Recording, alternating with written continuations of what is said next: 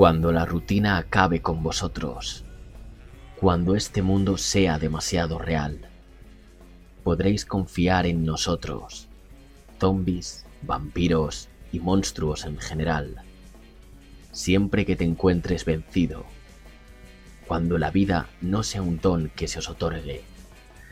Antes de darlo todo por perdido, os alegraréis de que hayamos venido, pues aquí estaremos esperándoos pacientemente en la morgue.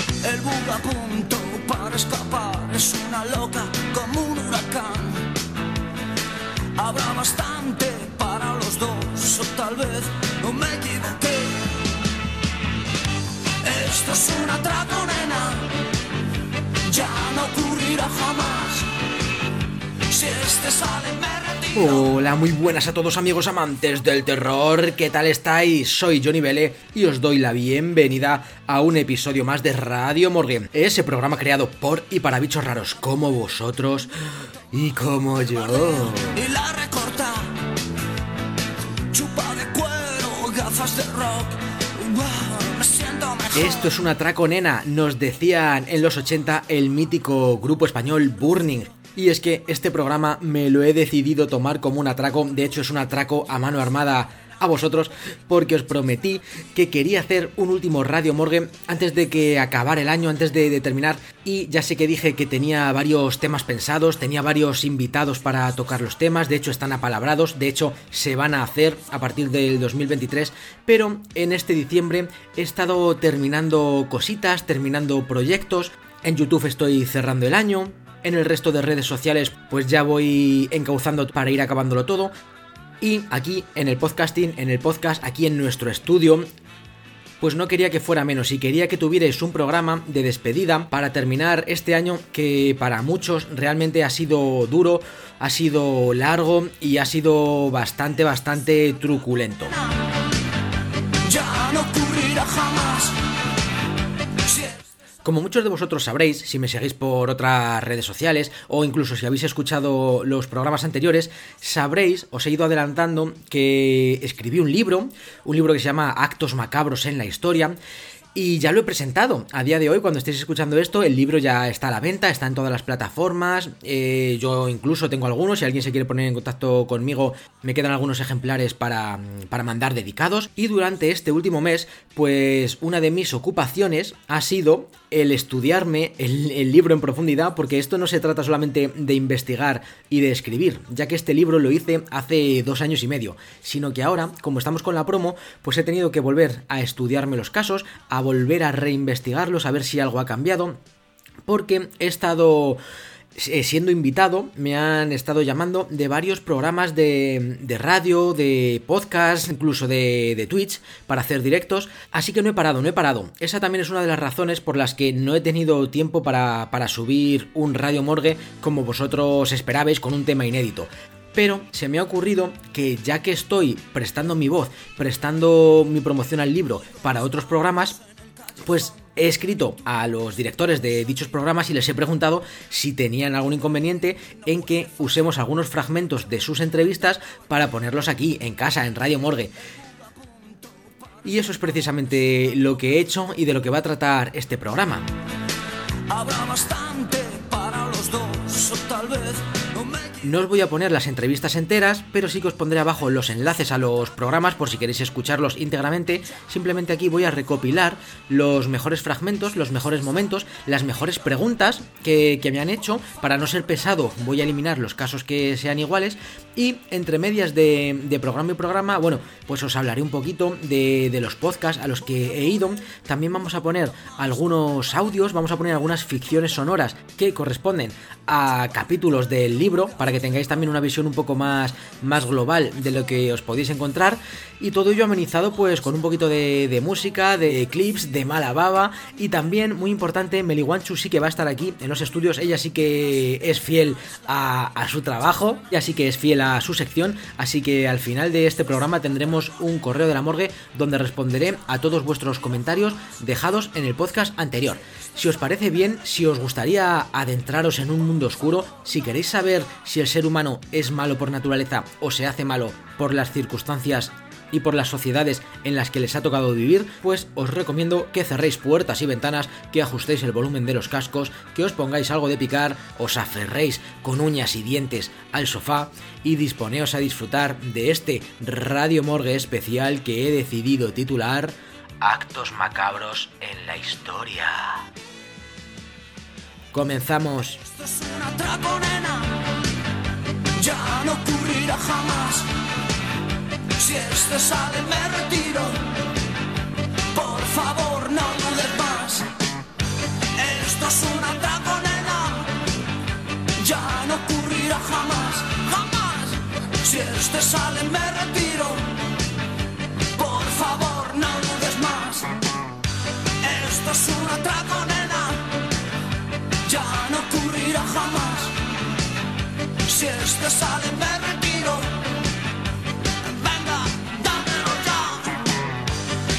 Es un atraco. Ya no ocurrirá jamás, jamás. Si este sale, me retiro.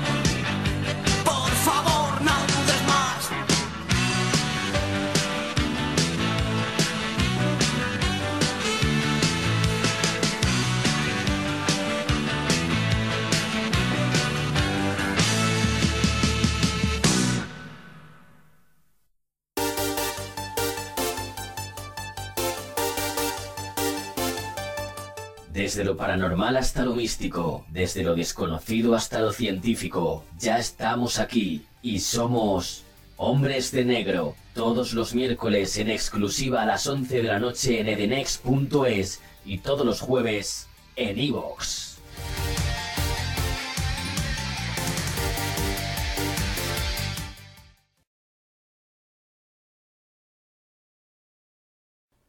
Hombres de Negro para mí siempre ha sido, y así lo he, lo he transmitido cada vez que me han preguntado, ha sido la manera en la que yo me desvirgué en el mundo de la radio, en el mundo del podcast e incluso en el mundo del misterio, porque bueno, yo desde siempre he sido un apasionado de, de los temas del misterio, los temas de historia, de las anomalías, pero siempre un poquito a nivel usuario. Pero no fue hasta que en cierta ocasión, y hace ya de esto cinco años, cinco o seis años, cuando el bueno de Alberto Hernández, su director, me contactó un día y me dijo, oye, eh, estoy preparando un proyecto para un podcast, se llamará Hombres de Negro, ¿te interesa participar? Yo estaba realmente asustado, estaba cagado, yo no tenía ningún, ningún tipo de formación, no tenía tablas en esto de, de, ponerme delante de un micro, ahora tampoco las sigo teniendo, pero bueno, más o menos ya me voy, me voy encontrando a gusto, pero en aquella época, hace unos años, estaba demasiado inseguro. De hecho, bueno, lo he confesado en alguna ocasión que mi primera sección para hombres de negro la tuve que hacer con unas cervezas de más para que se me soltara la lengua y para, y para poder eh, sobrellevar aquel, aquel primer escollo para mí. Entonces, bueno, ahora ya mirándolo con perspectiva, pues son unos recuerdos bellos, unos recuerdos bonitos. Y yo siempre le voy a tener un especial cariño a, a, Alberto, evidentemente, un gran amigo, y a Hombres de Negro, a ese podcast que fue mi, mi primera incursión aquí, en el mundo de, de las ondas. Así que de todas formas, Alberto también fue uno de mis lectores cero, fue una de las primeras personas que leyó el libro antes de que, de que saliera, antes de que se maquetara, cuando todavía eran solamente unos cuantos casos descolocados, no estaba ni, ni organizado todo, que por eso también le tengo mucho, mucho aprecio. Y cuando me dijo de ir a presentarlo a, Hombres de Negro, pues evidentemente no es que no me lo pensara, sino que yo quería que Hombres de Negro fuera el primer sitio donde yo diera a conocer al mundo la existencia de mis actos macabros en la historia. Así pues, os dejo con la entrevista que me hizo Alberto para Hombres de Negro. Venga, y ahora ya después seguimos hablando y seguimos con el programa.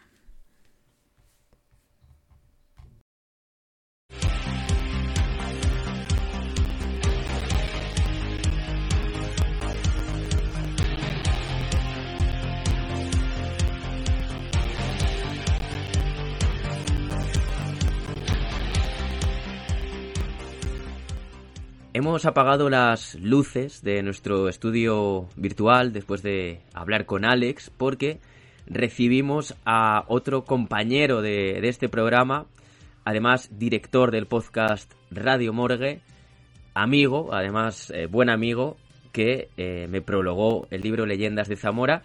Y tenemos aquí con nosotros al hombre de las películas, al hombre de los libros, al hombre de YouTube también, Johnny Vele, ¿qué tal, amigo? ¿Y al hombre de negro? Y al hombre de negro, me ha faltado eso. Hola, Alberto y oyentes y familia de hombres de negro. ¿Qué tal estáis? Pues yo muy bien. La verdad que, bueno, siempre que, que se presenta un, un, libro, pues, pues con un poquito de, de, nervios, con esos cosquilleos en el estómago.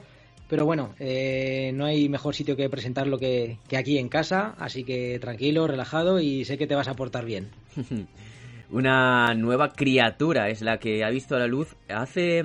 Bueno, tú escribiste Radio Morgue, eh, que después dio paso a un podcast. Radio Morgue es un libro de relatos. ¿Cuándo salió, más o menos? Eh, ¿Finales de 2020?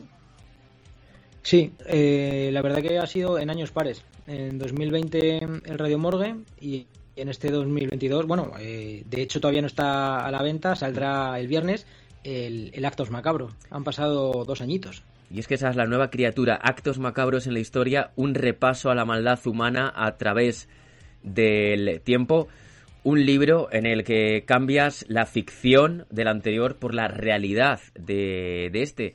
Eh, ¿Te ha costado adaptarte a, a la realidad? Pues no me ha costado nada porque porque la verdad que es un libro que he escrito en un momento de, de, mi vida. Lo empecé a escribir hace, hace dos años. Cuando, cuando salió el Radio Morgan empecé a escribirlo. O sea que no ha sido, no ha sido rápido. Y fue en un momento de mi vida que, que estaba cabreado. Es un libro que ha salido de fruto de, del cabreo. Sí. Con, con, la humanidad, con la gente, con, con todo lo que, lo que veía, lo que nos mostraban las noticias, con nuestro comportamiento, con las sociedades. Entonces, la verdad que, que no me ha costado en cuanto a investigación, porque hay, hay material para, para, para aburrir. Y, y, y, ha sido eh, paulatinamente, ha sido poco a poco, cada vez que me ha servido un poquito como, como de desahogo y como también para exteriorizar todo lo que, todo lo que sentía. Entonces, por eso sí que es un libro quizá más, más duro y, y, y sin duda muchísimo más terrorífico que, que, el Radio Morgue, porque todo lo que se cuenta y se plasma pues es, así, es real y es lo que nos, lo que nos acontece día a día. Además, eh, como has dicho, empezaste a escribirlo hace dos años y poco a poco eh, te iban surgiendo nuevos temas, ¿no? Eh, ¿Cómo ha sido eso de cortar en un momento determinado y decir, vale, ya no voy a incluir ningún acto macabro más, porque es que hay muchos, eh, muchos a través de, de la historia? ¿Cómo fue el momento? Pues, pues no, no sabía bien cuándo, cuándo parar, porque me iba escribiendo un, un, caso, otro, otro. De hecho, se me han quedado bastantes en, en el tintero, que, que, los tengo, los tengo guardados, no los tengo escritos, pero sí que he investigado sobre ellos y los tengo, los tengo almacenados.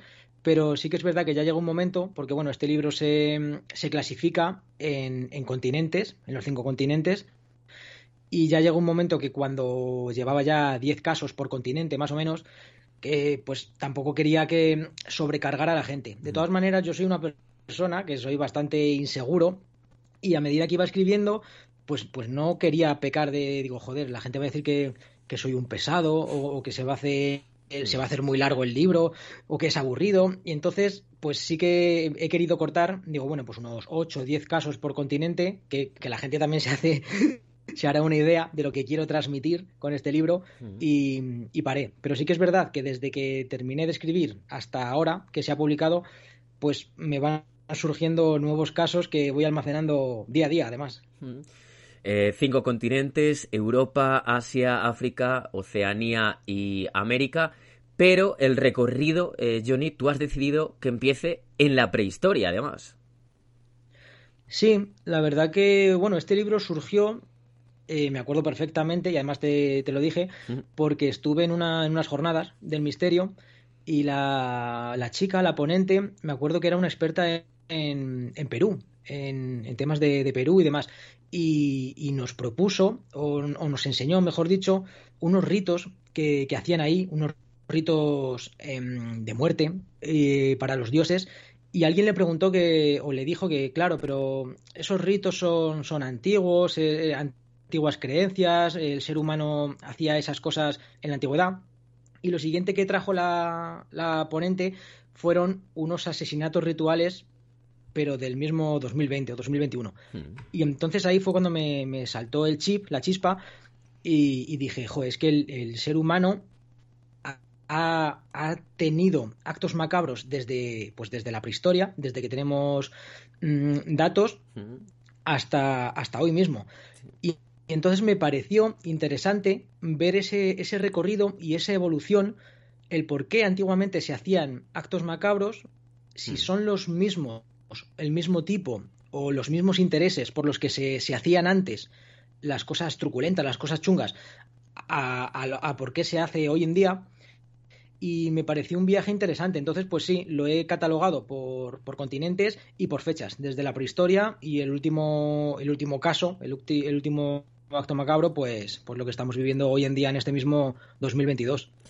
Y además de eso, hay un apartado como algo así como casos atemporales, ¿no? En el que hablas también de esa caza de brujas, hablas también del lugar en el que vives, de Casarrubios del Monte y también incluso una experiencia personal que tuviste.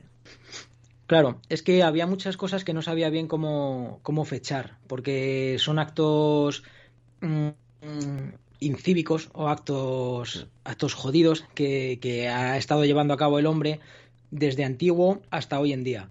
Entonces, pues eh, los he puesto como, como atemporales. También he metido mucha, mucha violencia doméstica, mm. hay algunos casos más, más jodidos. Y, y, todo eso lo he metido en, en un grupo aparte, que, que, es atemporal, porque no se ha dejado de, de llevar a cabo esa, esa, violencia, como tú bien dices, la caza de brujas, parece que es algo de, eh, del medievo, del siglo XV, pero es que en este mismo 2021 he recogido un, un caso que, que, me llamó mi atención, que fue eh, caza de brujas en, en, el Congo. Así que desde la Edad Media hasta hoy en día se siguen cazando brujas y se siguen matando mujeres porque se piensan que están embrujadas. Y, y, es algo que da que pensar realmente porque estamos en el siglo XXI y seguimos matando brujas. Ahora hablaremos de algunos casos de los que aparecen en actos macabros en la historia. Pero justo en este 2022 estamos eh, viviendo en, en tiempo real ese conflicto entre Rusia y, y, Ucrania y todo lo que está allí sucediendo, ¿no? Con matanzas de civiles y demás, que bien podría haber tenido un, un capítulo en este libro.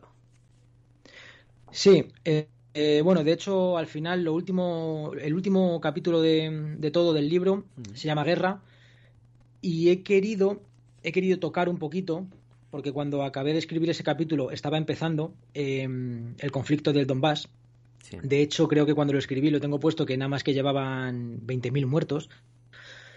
Pero, pero quise ir más allá y decir que aunque ahora todo el mundo estaba inmerso o, est o tenía los ojos puestos en esta guerra, actualmente hay, hay más de 150 guerras, conflictos o escaramuzas activas. Entonces, el último capítulo del libro, pues narro todas y cada una de, de los conflictos en, en activo que, que hay en, en, el mundo. Es el último caso del libro. La verdad que estoy bastante orgulloso de él y es algo que, que da que pensar porque no solamente son las guerras mediáticas las que nos cuentan hoy en día la televisión, sino que tenemos un montonazo. Tenemos, pues eso, en África hay un montón de guerras por, por poder, en Ituri, Irak, Oromo, pongo fechas, pongo datos, y creo que es interesante saber que cómo está el mundo y todos los países que están en conflicto hoy en día. Pues sí, la verdad es que es que sí es interesante eso y es importante porque al final, pues a nosotros solo nos llega eh, lo que está más cerca, ¿no? Lo que podría ser Rusia y Ucrania, pero lo que ocurre en, en África, por ejemplo, o en otros continentes, pues eh, prácticamente no tenemos noticias de ello y se masacra a civiles, pues a diario, podríamos decir. Vamos a empezar, luego volveremos otra vez a contar algunas eh, cosillas del libro, cómo lo pueden conseguir, y también hablaremos de la portada. Pero eh, quiero que hablemos de ese primer caso, de esa caza de, brujas del año 2021. Mm, ¿Qué sucedió en la República Democrática del Congo? Parece mentira que en pleno 2021 eh, se siga, sigan pasando estas cosas, ¿no? Sí, pues este caso le, observé porque salió en la prensa y en televisión y había un titular que lo transcribo literalmente que pone han quemado vivas a ocho mujeres en una pseudo cacería de brujas en la República Democrática del Congo.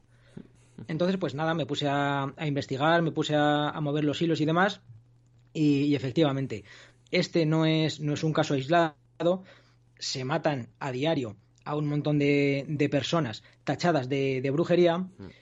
y al final, pues lo que mm, más o menos saco en claro es que la gente de, este país, de estos países, porque no solamente en el Congo, en el libro plasmo en el Congo, pero, hay un montón de, países africanos que no tienen mucho, no tienen educación, son muy analfabetos y por lo tanto son moldeables. Mm. Y entonces, este tipo de, población a los que siguen son a, sus chamanes.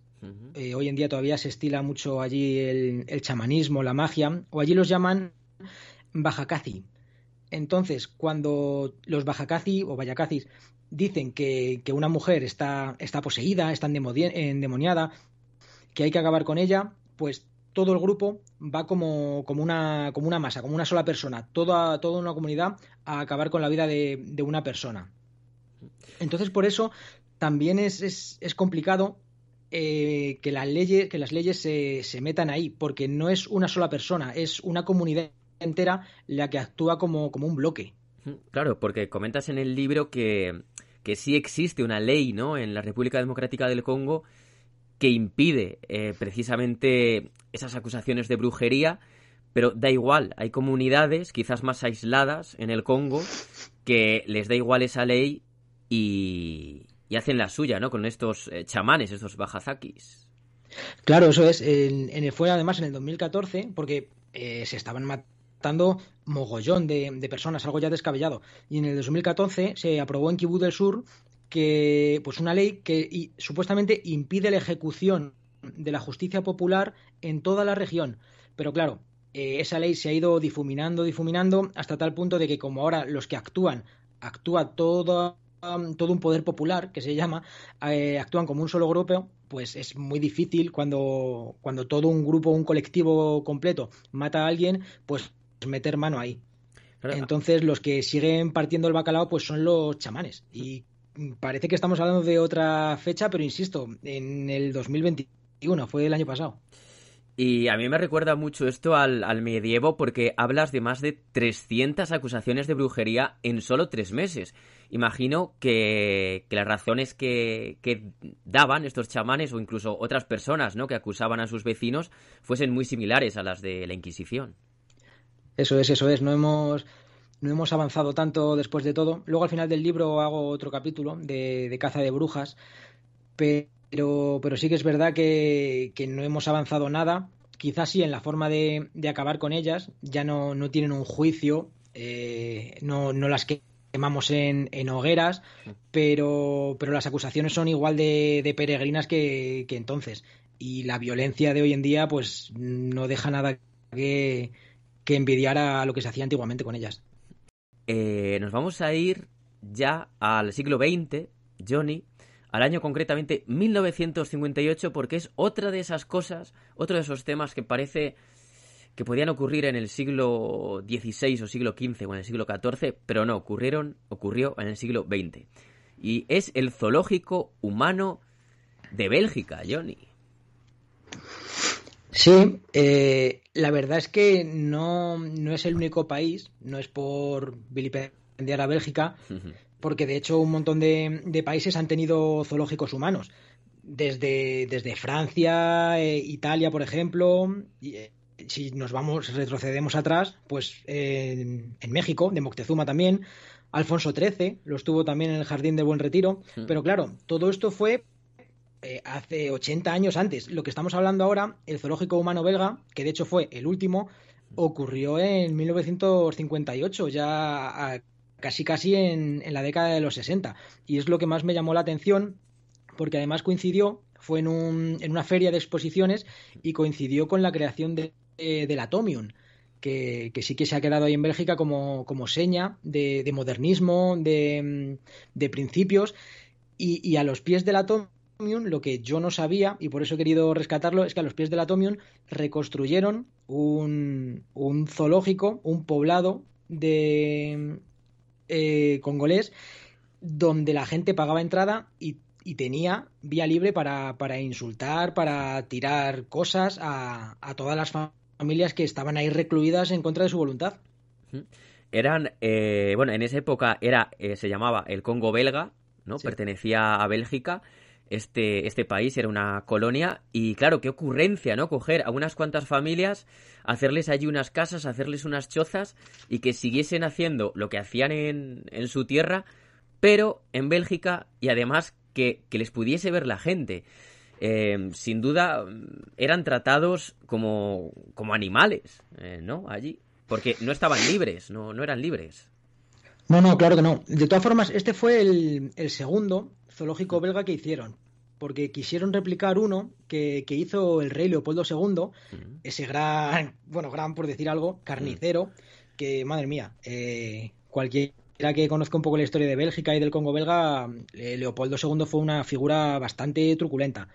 Y, y él, en el 1897, ya trajo a, a un montón de, de, nativos de allí, del Congo belga, los trajo a, a Bélgica y les, les, facilitó unos tramos de, de río, mm. les puso unas vallas, les cercó y allí sí que hizo su, su primer intento de, de zoológico. Murieron, evidentemente, murieron un montón de, de, personas, no estaban acostumbradas ni, ni, al clima, ni, ya ves tú, enfermedades, a, a, a la gente, los maltrataban, estaban desnutridos. Y, pero claro, trajeron a, a Bélgica un montón de, de poder, eh, trajeron visitas y, y, trajeron influencias. Hmm. Entonces, pues han intentado, eh, bueno, lo consiguieron, lo replicaron en el año 60. Eh, su nombre original fue la Exposición Universal de Bruselas. Y como digo, abrió las puertas en, en el 60. Así que la gente acudió de nuevo en, en masa y con bastante éxito porque tuvo más de 1,3 millones de, de, visitas. A costa de, de, como digo, de estas familias, pues que las mantenían ahí haciendo lo que hacían en su, en su tierra. Había talleres de, de costura, eh, cazaban y, y, demás, todo con, su, con sus ropajes típicos, pero claro, no es lo mismo estar en el, en el Congo, en su hábitat, que, que, que, venirse a Bélgica. Claro, es, eh, vamos, parece que, que le cogieron el, el, gustillo a hacer estas performances porque ya en el año 1897, como nos has dicho, llevaron a unos cuantos y lo volvieron a repetir unos cuantos años después. Eh, sobre Y además, eso, ¿no? Que murieron allí congoleños debido a, claro, no era su sitio, no era su hábitat, no estaban acostumbrados a, a nada de eso. Eh, pero... Es que, además, también a que le interese, añade un código QR donde se pueden ver, porque claro, de todo esto hay, hay imágenes y vídeos. Claro. Y es realmente chocante ver cómo la gente eh, se siente con libertad de, de poder insultar o, o, de poder agitar un palo entre unas rejas para que un niño congoleño lo, lo toque o lo coge, como si fueran animales, eh, realmente como si fueran animales, y es bastante chocante. Y además aquí en, en los carteles promocionales de, de lo, de, del zoológico, de los zoológicos humanos que había, he rescatado uno como imagen y si me permites lo, lo voy a leer, como te lo anunciaban, porque me parece muy peculiar. Sí. Dice así, zoo humano. Bueno, recordemos que estamos en los años 60, ¿vale? En el 58. Caníbales australianos, raros, desfigurados, lo, lo más brutal que jamás se ha visto. Combates sangrientos, costumbres subhumanas, pigmeos furiosos que atacan al visitante, gigantes de la Patagonia y niñas aztecas, negros desnudos de las colonias occidentales. Todo esto se anunciaba así para que la gente fuera, fuera al zoológico a, a ver a lo que habían traído para deleite y disfrute de, de los visitantes de, de la ciudad. Y debía de ser buena publicidad porque iban en masa, además. Sí, sí, sí, sí.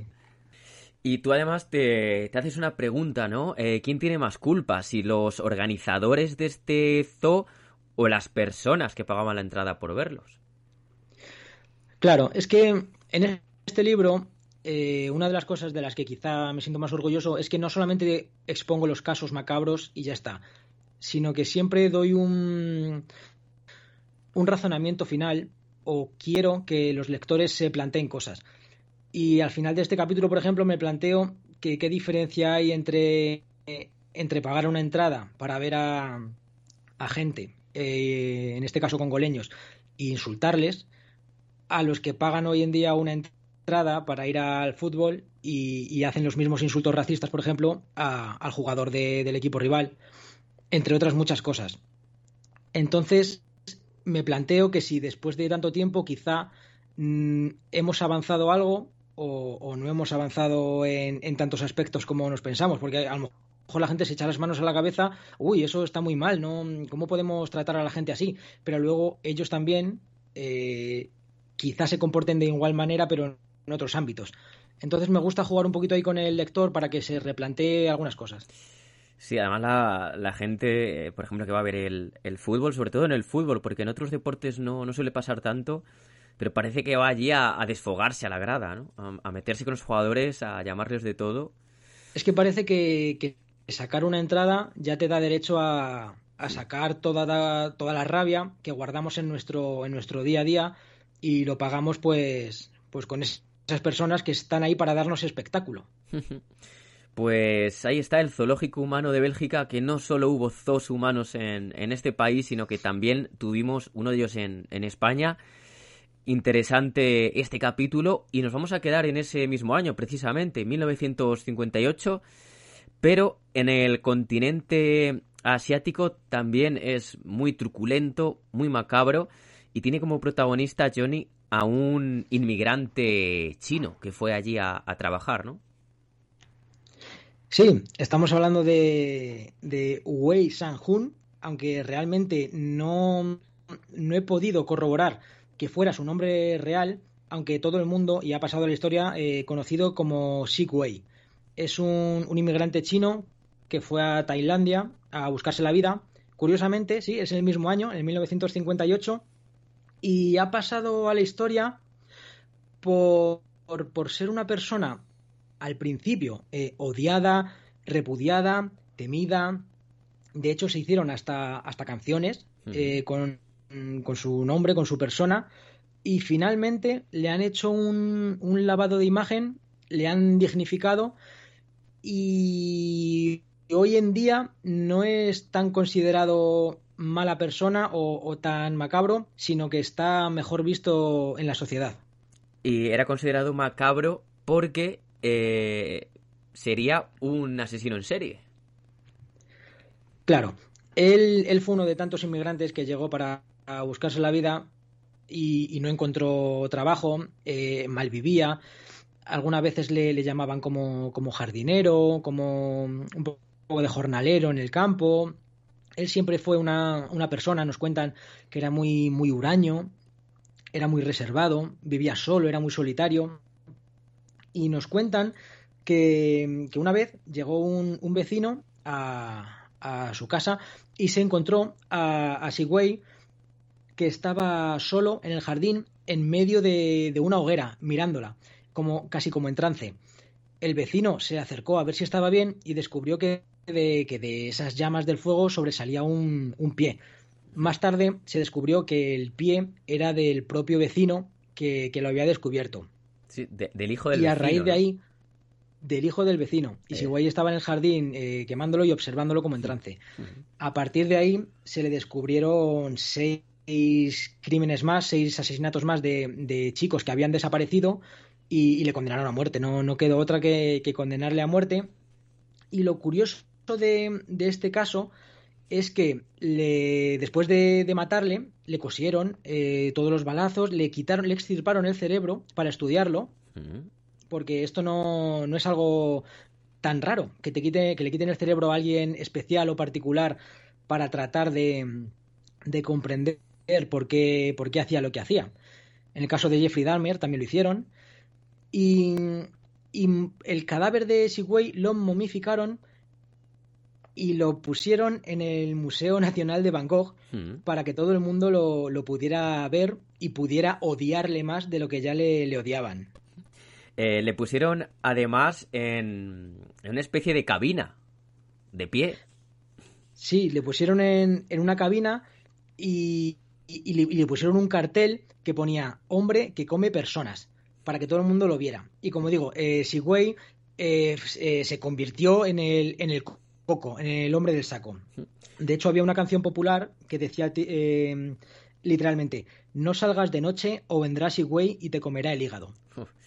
Entonces estuvo ahí un montón de tiempo hasta que poco a poco eh, se fue, todo se fue, se fue calmando eh, y fueron pasando las generaciones y hubo algunos colectivos que dijeron que, eso no, estaba bien, que por muy criminal, que por muy asesino, que por muy mala persona que hubiera sido, no estaba bien eh, exponerle y además como hombre que, que come personas. Entonces decidieron cambiar cambiarle, cambiarle el letrero y lo primero que también dijeron es de, quitarle de ahí, pero los organizadores del, museo dijeron que no, que debería ser un, serio correctivo para que todo aquel que lo viera, para que supiera lo que, lo que les pasaba y que no, que no querían quitarle de, aquella cabina. Claramente para dar ejemplo, ¿no? Según ellos. Claro, claro, para dar eso es, eso es, para dar, para dar ejemplo. Lo que pasa es que, claro, luego fue pasando el tiempo, todo se fue suavizando y también hubo unas campañas en favor de, de y algunas voces que antiguamente no, no, hablaron, pues comenzaron a hablar. Familiares de, los niños desaparecidos hicieron campaña en favor suya porque no se creían que él hubiera podido matar a, sus familiares. Dijeron que, él había él no sabía hablar tailandés, recordemos que venía de China, y la policía eh, le había sonsacado, supuestamente, o él había confesado muy minuciosamente cómo había matado a todos los, a todos los chicos, cómo los había asesinado, dónde estaban los cuerpos y demás.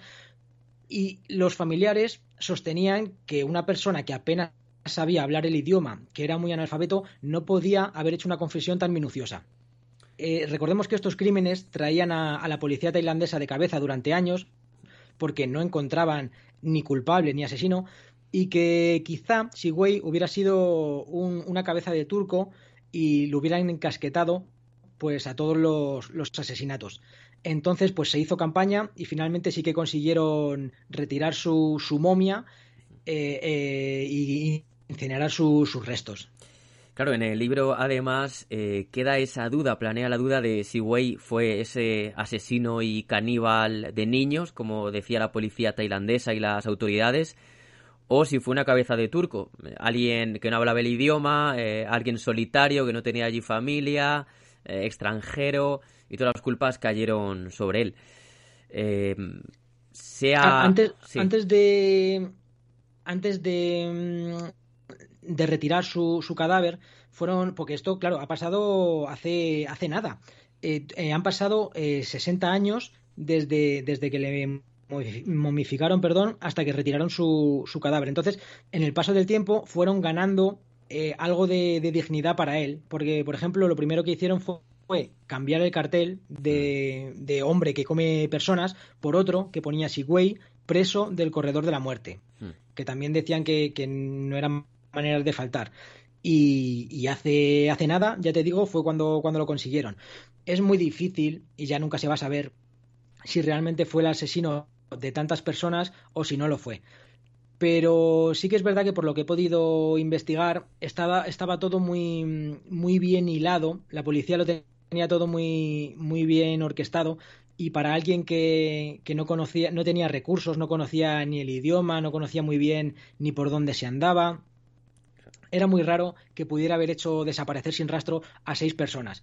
Y sobre todo que el último asesinato que fue por el que le, atraparon estaba a la vista de todo el mundo. Entonces era un comportamiento que no, no, no tenía unos parámetros claros. Pero claro, ahí siempre queda la duda y, y ahí estuvo la momia para dar ejemplo. Ahí además nos encontramos ante dos actos macabros, podríamos decir, ¿no? Si, si este hombre fue el asesino y se comió a los niños además, es, ese acto es, es, horripilante, es horrible, pero también fue horrible momificarle eh, si no hizo nada y dejarlo ahí eh, en un museo para que toda la gente le viese.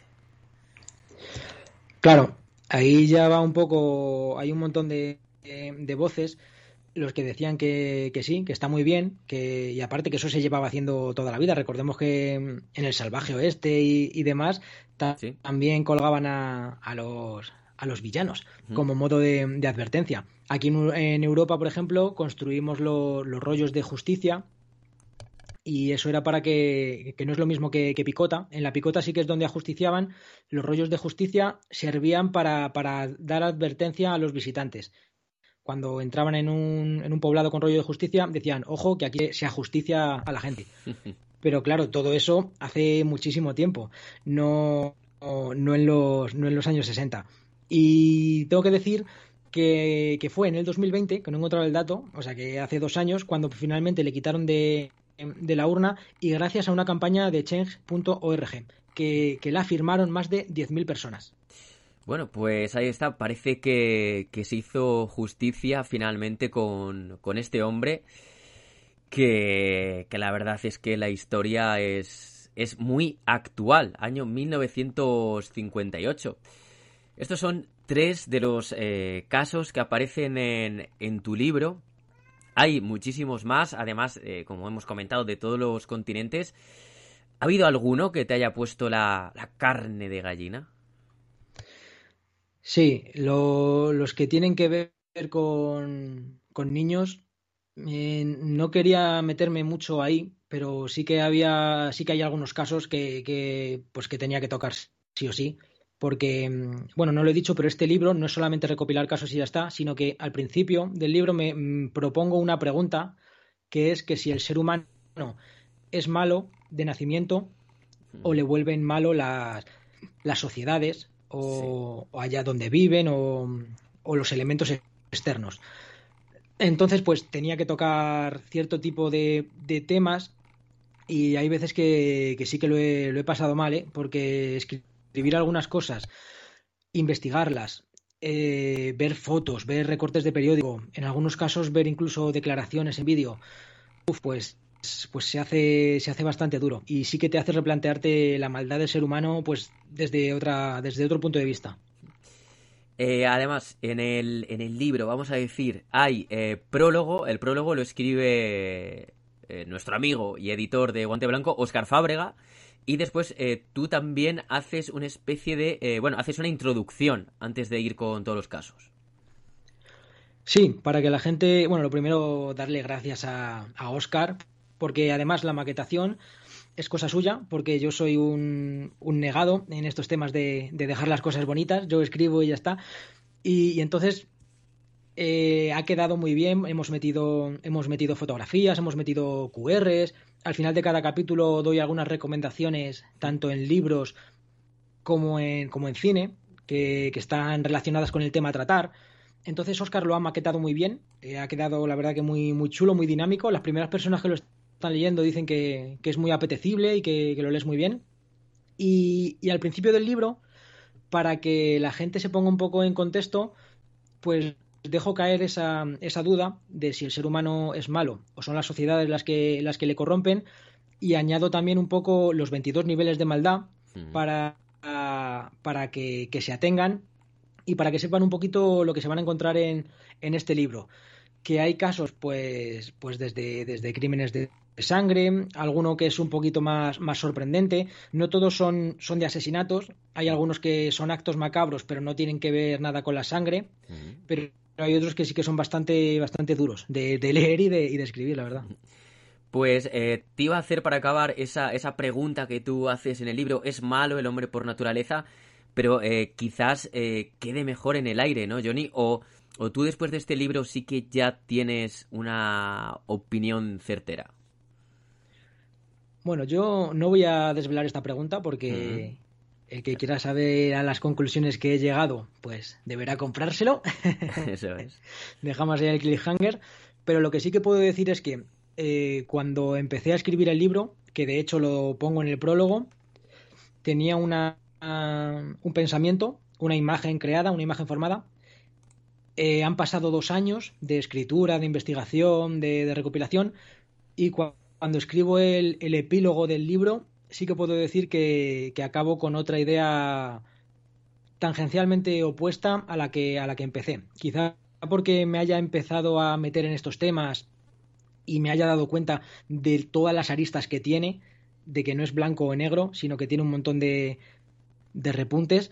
Pero sí que puedo deciros que, me quedan todavía bastantes dudas, bastantes cosas que, que investigar, pero sí que estoy ahora mismo con una mentalidad opuesta a cuando empecé a escribir el libro. A mí, para mí, me ha servido como un viaje personal. Mira, eso está, está muy bien, está muy bien además que haya servido como viaje personal y saber esa dualidad al final de lo que empezaste o de lo que empezaste pensando al escribir el libro y de lo que terminaste pensando al escribir el, epílogo.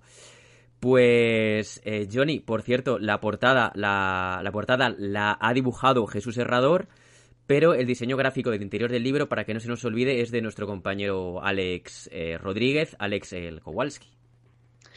Sí, yo a mí me gusta siempre rodearme de, los mejores y, de la gente que sabe. Entonces, cuando quiero que me narren algo, confiaré en ti. Y Kowalski, que ya estuvo ahí al cargo de, Radio Morgue también haciendo el diseño, pues le encargué lo que quería para este libro y la verdad que ha hecho unas portadillas increíbles, ha hecho un índice a doble página como si fueran recortes así de, periódico, de, investigador, con, con, sus rollos, lo, tenéis que ver, lo tenéis que ver porque mola mucho, con, unos cuchillos, con unas cuerdas, con recortes de papel, que está muy guapo. Y, como digo, la verdad es que estoy, todavía estoy flipando. Cuando salga a la venta y lo compréis, lo vais a ver porque es que la maquetación es, es muy chula y, se hace muy, muy dinámico y muy, muy atractivo de, ver.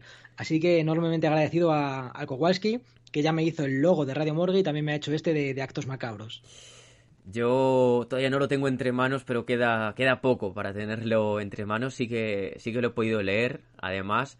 Eh, creo que he sido una de las primeras personas que lo leyó, además, este libro, así que... Sí, fuiste tú, eh, dos personas más y Miguel Ángel Linares, que también los oyentes le conocerán de algo. Eh, así que también os lo agradezco mucho que, lo hayáis leído, me hayáis dicho, pues este, esto sí, esto no, esto se me hace corto, esto se me hace largo.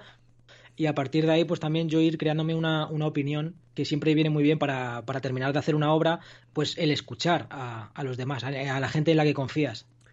Pues muchas gracias por dejarme ser uno de esos lectores cero. Además, muchas gracias porque has presentado por, por primera vez el libro aquí en, en Hombres de Negro y te deseo mucho éxito y, también darte la enhorabuena por tu libro, Actos Macabros en, la Historia.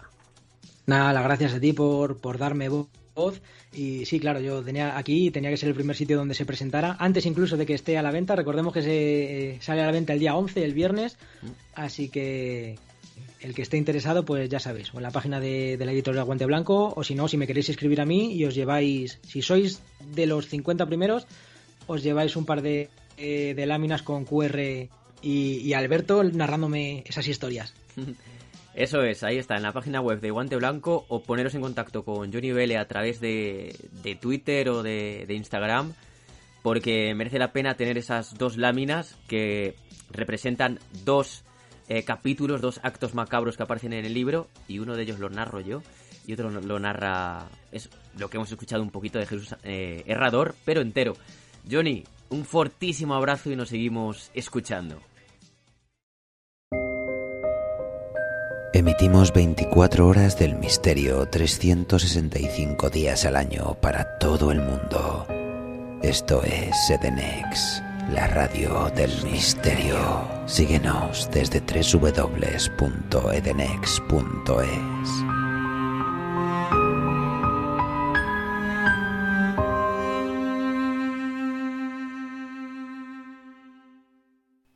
Y hasta aquí la, entrevista, bueno, o, un fragmento de ella que me hizo Alberto. He cortado algunas partes, he cortado la historia de, de, Quema de Brujas por Jesús Serrador, porque ya os la puse en el Radio Morgue anterior. Si os interesa esta historia, está completa en el anterior capítulo de Radio Morgue, en el 11, en el de Brujas.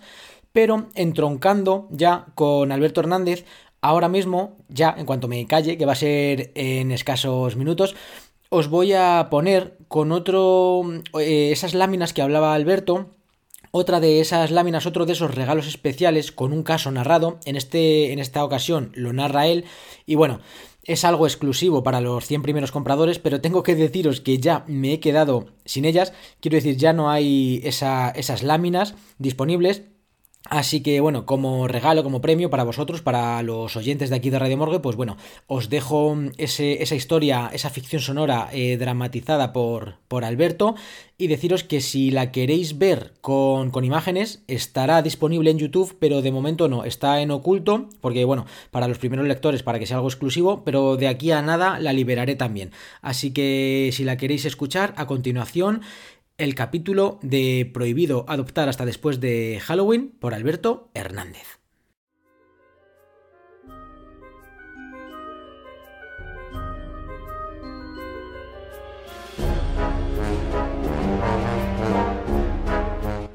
Prohibido adoptar hasta después de Halloween.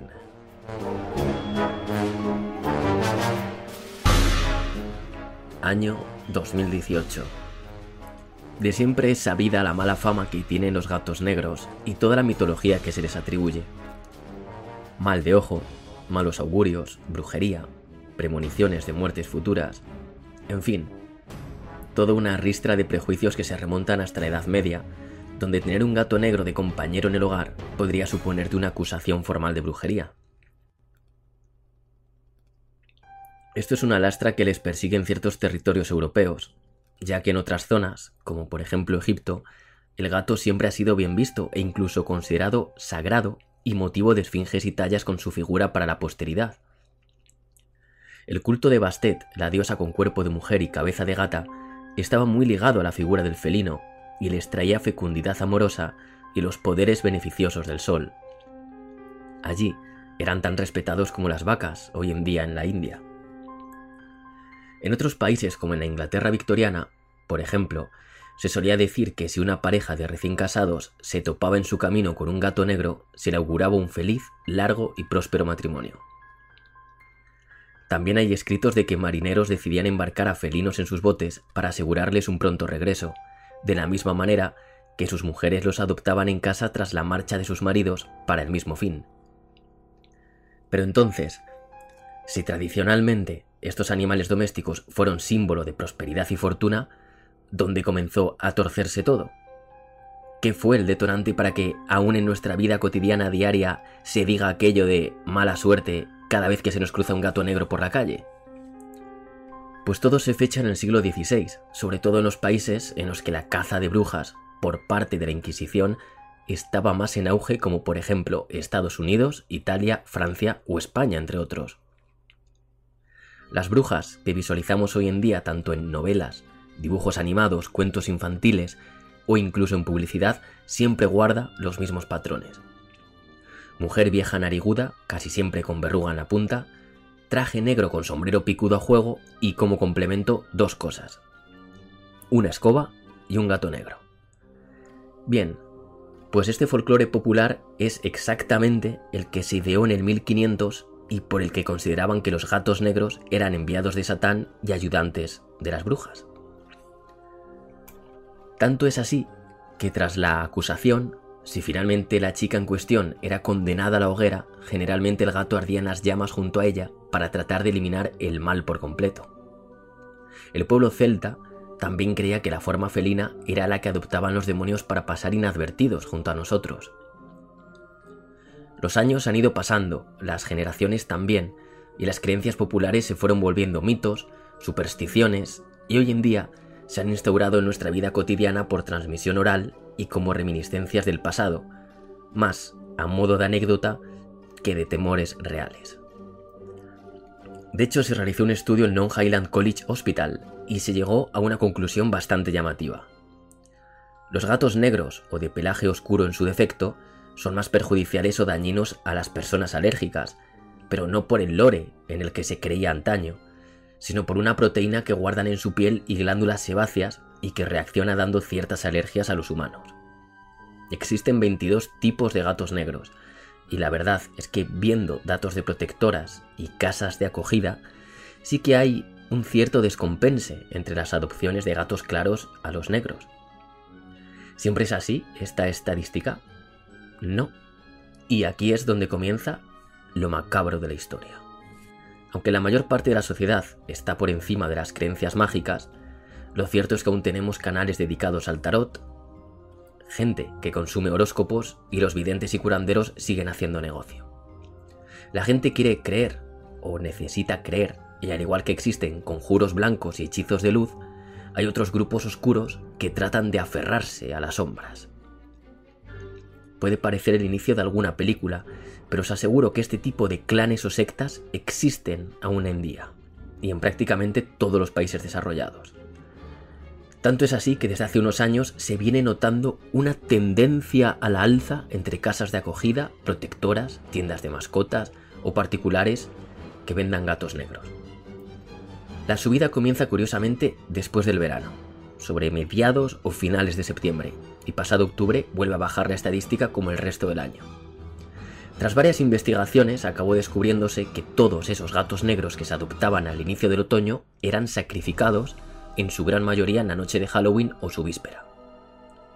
Esta situación ha obligado a tomar medidas a los refugios y bloquear las adopciones de gatos negros desde septiembre hasta noviembre por este motivo, y además difundir el mensaje por las redes sociales con frases como no los dejes solos, gatos y perros tanto negros como blancos son utilizados en octubre en rituales, o, si tienes un gato negro como mascota, enciérralo y tenlo vigilado hasta después de la noche de difuntos. Y es que la verdad sea dicha, los gatos completamente blancos tampoco se salvan frente a estas bandas de descerebrados. Algunos clientes preguntan por gatos blancos o negros sin ninguna mancha y sobre todo que sean vírgenes, Recalcan eso porque necesitan la pureza del animal para ofrecérselo a quien quiera que adoren. Según testimonios de integrantes, lo que hacen la noche de brujas es montar un altar con sábanas negras y rodeados de velas blancas, y allí suben a los animales en contra de su voluntad y tras recitar sus plegarias, los degollan con un cuchillo muy bien afilado. Si el ritual pretende hacer el bien, las velas han de ser pares. Si por el contrario los ejecutores pretenden hacer el mal, las velas serán impares. Es llamativo la percepción que tienen estas personas de hacer el bien, si con ello deben sesgar la vida de un animal sano. Dentro de los grupos ocultistas hay varias facciones y categorías. Sacrificar un perro, un gato o una cabra puede significar un ascenso o un ingreso en dicho grupo. Mientras que si alguien de nivel superior le arrebata la vida a un gato blanco en una misa negra, suele ser para regocijo de todos y a modo de ritual para pedir algo rindiendo culto de ese modo. En España, actualmente, esto está tipificado como un delito de maltrato animal y la pena puede llegar hasta el año y medio de prisión. Actualmente, sigue la negativa por parte de las protectoras a entregar gatos negros o blancos hasta después del 31 de octubre.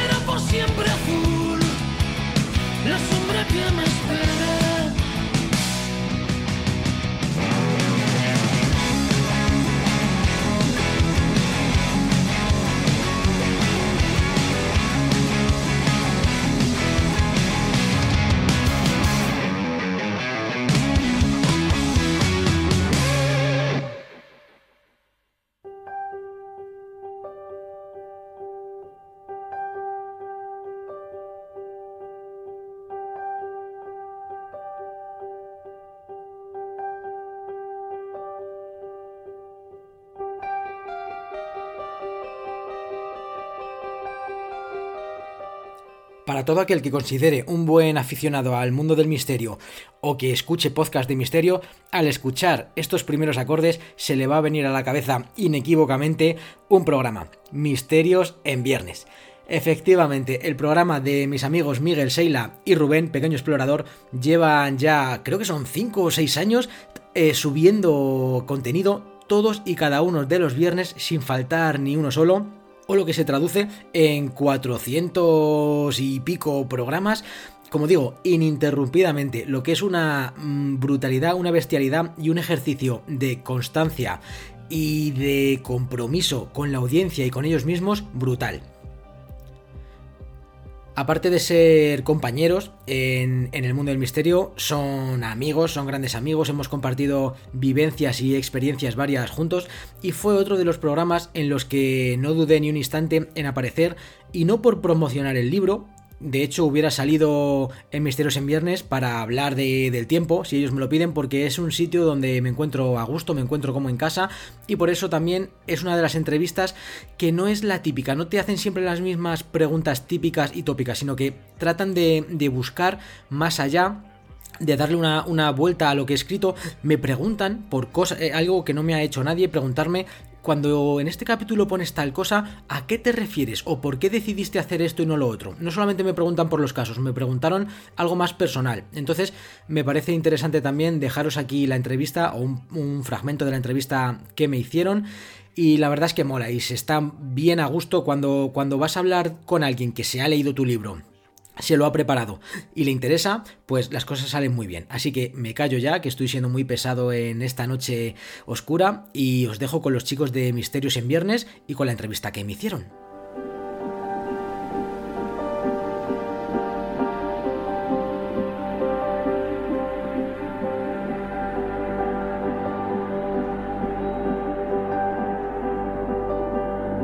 Pues para nosotros es un honor tener de nuevo aquí con nosotros a nuestro amigo Johnny BL porque ha escrito un nuevo libro, ese Actos Macabros en la Historia, editado por Guante Blanco, y vamos a indagar en esos actos con nuestro amigo Johnny. Johnny, muy buenas noches.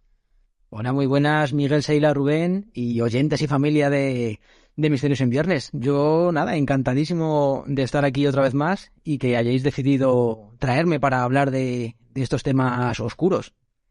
No, lo hemos hecho porque nos han mandado el libro a la editorial y hemos dicho, vamos a aprovechar entonces para hablar con... No, es broma, es broma. Nosotros como buenos eh, lectores constantes, lo primero que hicimos según salió este acto macabro de la historia fue comprarlo y acercarnos a, las inmediaciones de Johnny y que nos lo dedicara. O sea que eso sí que es cierto y el, el, el libro que nos ha mandado la editorial lo vamos a sortear. Así que ya con este preámbulo tan largo vamos a empezar, que doy paso a Seila, y vamos a empezar a hablar de estos actos macabros.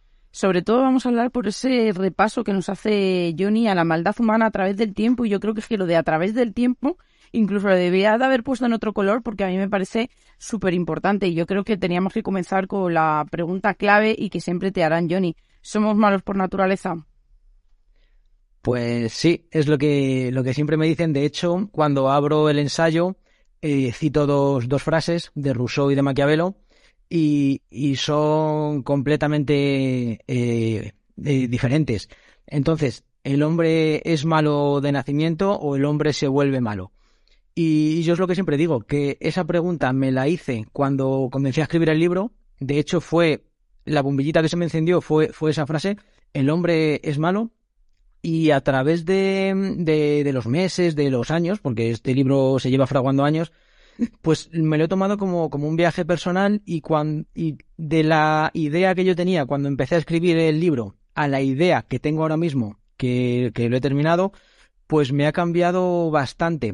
Entonces es algo complicado y sí que mm, tengo muchas dudas al respecto. No puedo ser tajante, no puedo decir sí o no, porque hay un montón de, de aristas. El ser humano pues tiene esa escala de grises, pero sí que es verdad que hay algunos casos, porque yo en este libro siempre trato de buscar justificación, si se puede entrecomillar, a, los casos más crueles o más despiadados, pero sí que es verdad que te topas con algunos que dices, es que esto no, no, no tiene sentido, no se puede justificar o, o no tiene razón de ser. Así que ahí andamos, seguimos investigando y para ver si podemos descubrir o esclarecer esta pregunta.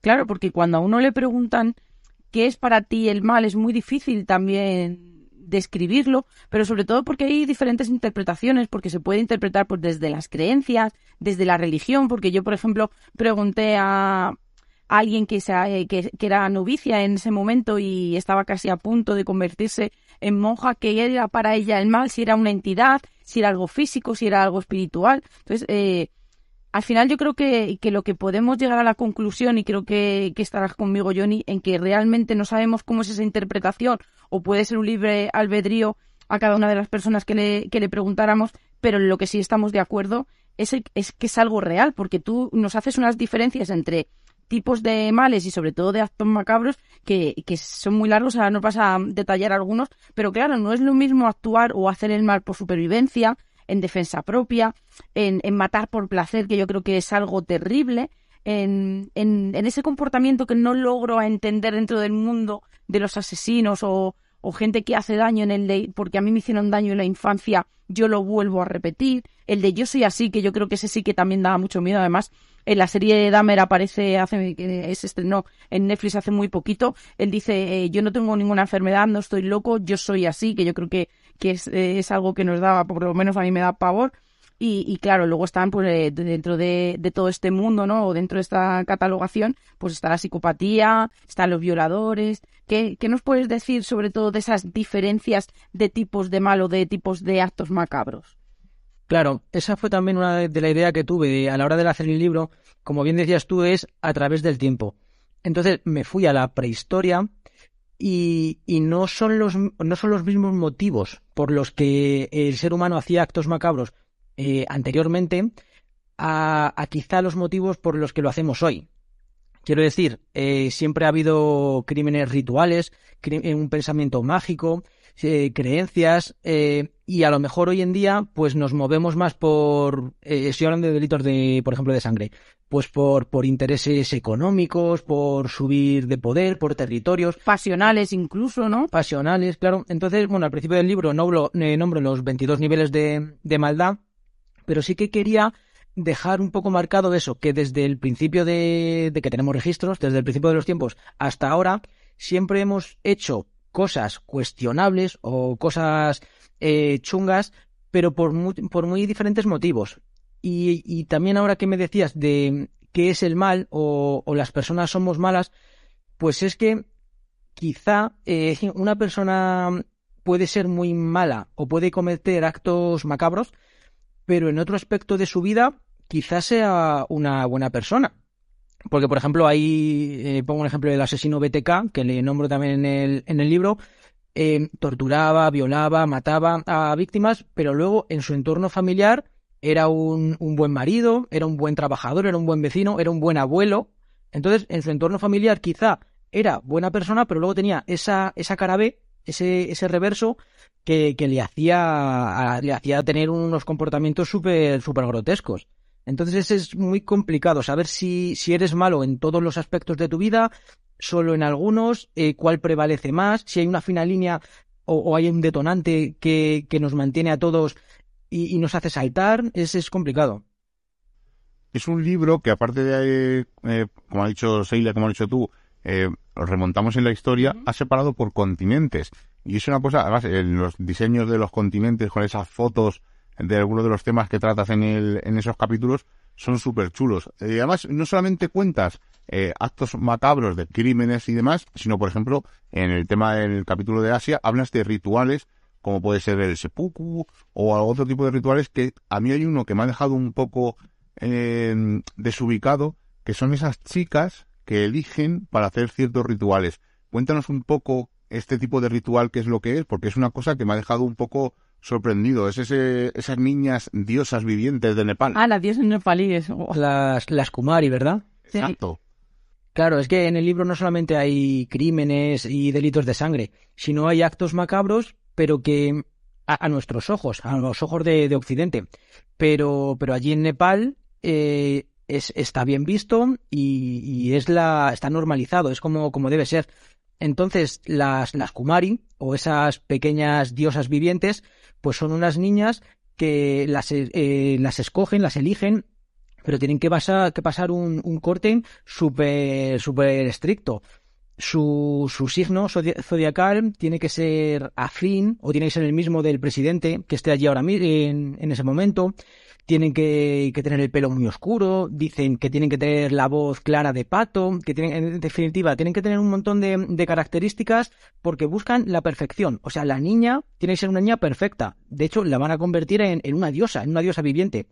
Y lo chungo de, este caso es que una vez que la convierten en diosa, la, la agasajan, la, la, cubren de oro, la separan de su familia, la ponen en, en palacio y, ya no puede salir más. No puede salir a la calle, salvo en alguna festividad puntual, salvo en algún, en algún momento en público que, que tengan que, festejar algo, y se mantiene sin prácticamente tener contacto con, con la realidad. Entonces, está viviendo esa niña eh, una, una, mentira, una falsedad, porque todo el pueblo la adora como si fuera una, una diosa. Pero cuando, cuando menstrua, cuando cumple la mayoría de edad, la, la reemplazan por otra. Entonces esa niña que durante toda su vida ha vivido con, con lujos, eh, creyéndose una diosa, ha forjado su personalidad en base a, creerse superior, pues le dan la patada, la, la echan, literalmente la echan del castillo, del palacio, y, y la suplantan, ponen a otra. Entonces hemos podido ver que hay un montón de, de niñas que ya son adolescentes o adultas, pues que no se saben adaptar a, lo que es su, su, nueva vida fuera de palacio. Entonces, pues, pues suicidios y demás. Y eso está normalizado. Son las diosas que, que las van, las van suplantando y las van cambiando. Claro, cuando Johnny se ha referido que cumple esa mayoría de edad, no es que cumpla los 18, sino que evidentemente en muchos lugares cuando la primera cuando esa mujer tiene la primera menstruación es como si pasara a la edad adulta. Además Johnny yo tengo hace mucho tiempo vi un documental de estas niñas nepalíes me impresionó muchísimo y lo que más recuerdo es la mirada de esas niñas o sea el, el decir soy un objeto porque realmente yo es lo que sentí cuando cuando cuando las vi no esa mirada perdida en esas ocasiones, ¿no? Que están horas y horas mientras está pasando la gente, que no saben muy bien qué es lo que ocurre, no saben muy bien cuál es su lugar y sobre todo las imágenes que salían después y un poquito cómo relataban cómo era la vida, que incluso eh, pues están obligadas, como tú hubieras dicho, ¿no? En muchos casos a la prostitución, en muchos casos a, mendigar, a, a, tener que recoger comida de los basureros para poder alimentarse, porque al final terminan siendo, ¿no? Como un desecho de la sociedad y nadie se acuerda de la persona tan importante que fue en un momento. Pero sí que es verdad que... Es que eh, eh, claro, es que tenemos que pensar eh, que pasa de lo bueno Sí, claro, era. De ser de lo mejor a, a, afuera, a cambiar totalmente de mundo. Y claro, como dice Johnny, ¿no? La tienen allí encerrada en ese palacio, eh, no tiene contacto con el mundo real, no saben adaptarse y claro, cuando salen, pues caen en lo que tú has dicho, ¿no? En prostitución, se suicidan, etcétera. Porque claro, adaptarnos de lo malo a lo bueno es muy sencillo. Pero de lo bueno a lo malo es, es muy... Y es que casi no han vivido nada antes de, de, empezar a tener conciencia de, de, que eran una diosa. Y es que decía esta importancia de a través del tiempo, que como bien hablas, también hablas de Atapuerca, que ya se ve, ¿no? Como, como esos huesos están casi roídos, que no se sabe si fue post-morte o antes eh, en el que había canibalismo, evidentemente era por supervivencia que hay otra cosa igual, eh, por ejemplo, de Atapuerca, que es verdad que algo choca, ¿no? Con esa maldad, con esa, con esos actos macabros, pero también en Atapuerca pues encontramos eh, esas señales de que ya cuando alguien estaba enfermo, ¿no? Se, se tenían esos primeros cuidados y yo creo que, que dice mucho, ¿no? De cómo ha sido esa evolución y como decías, ¿no?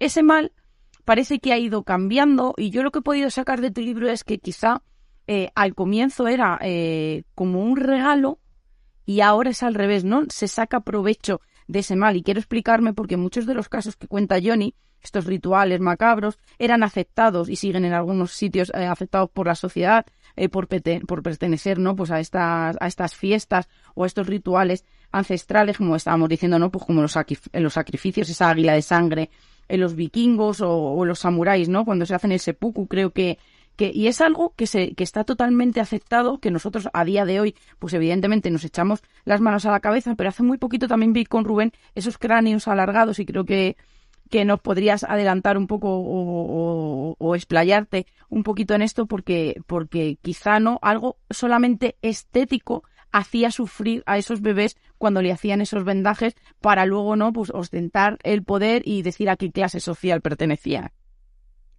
Claro.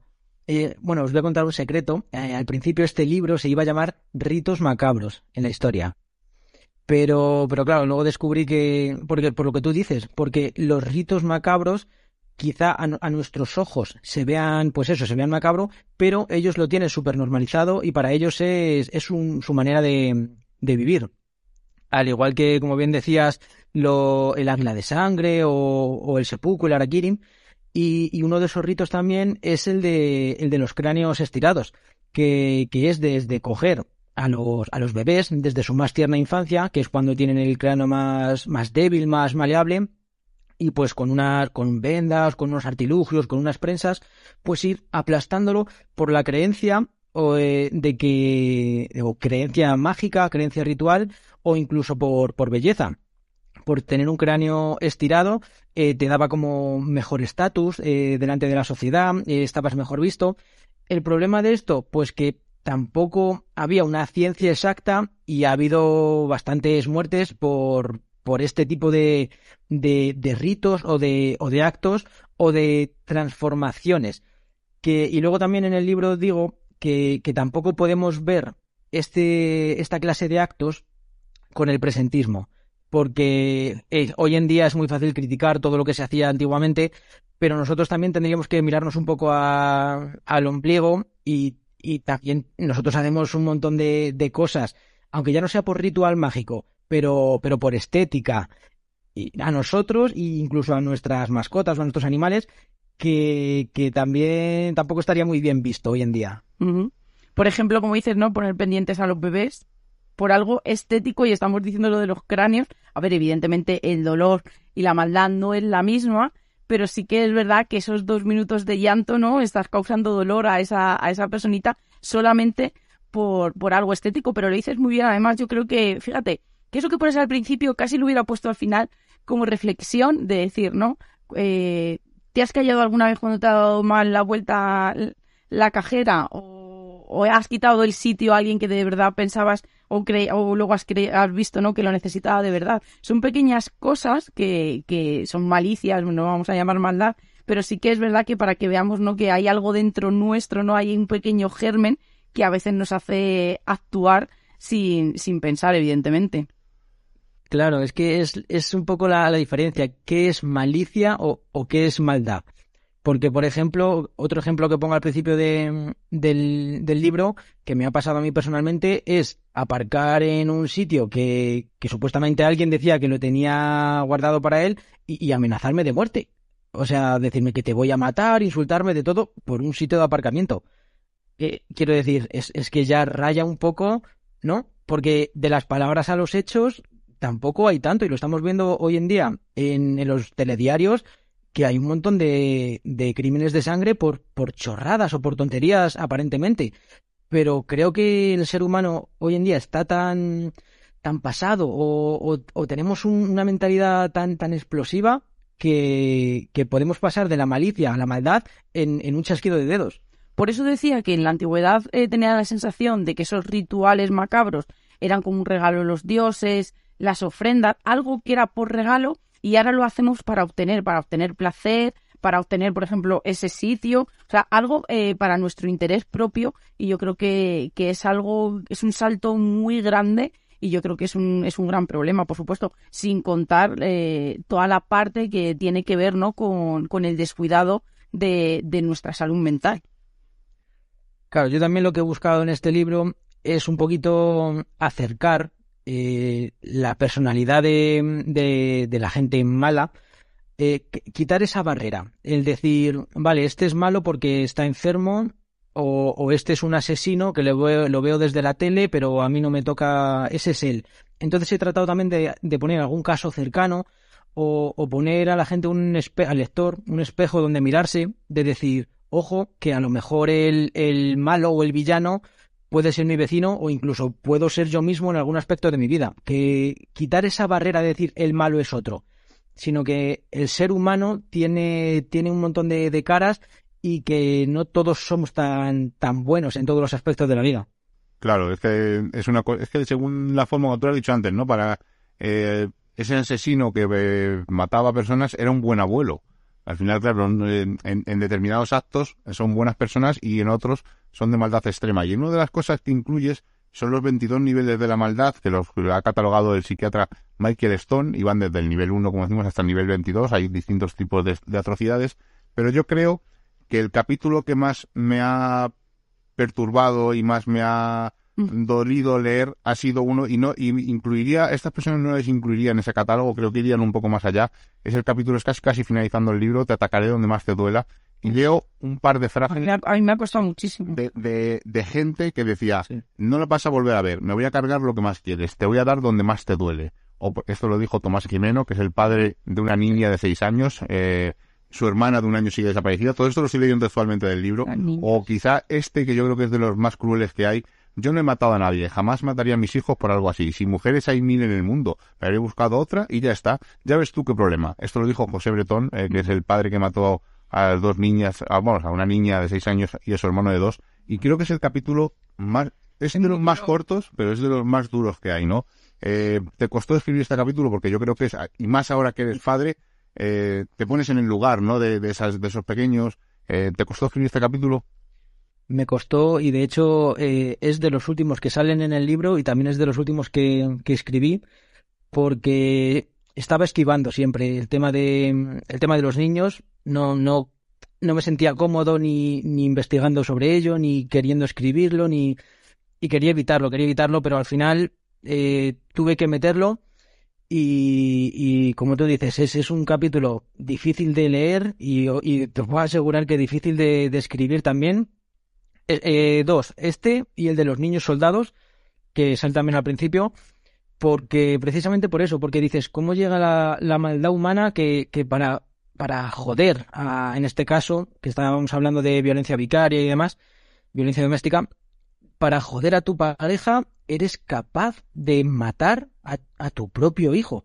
Quiero decir, es que no me entra, todavía no me entra en la cabeza. Ni la tuya ni la de nadie. que trato de y mira que trato de, meterme un poco dentro de, cada asesino, de cada personaje, cuál puede haber sido el detonante, si han tenido un, un entorno familiar malo, cómo, por qué han podido llegar ahí, pero pero no, pero no tiene justificación ninguna.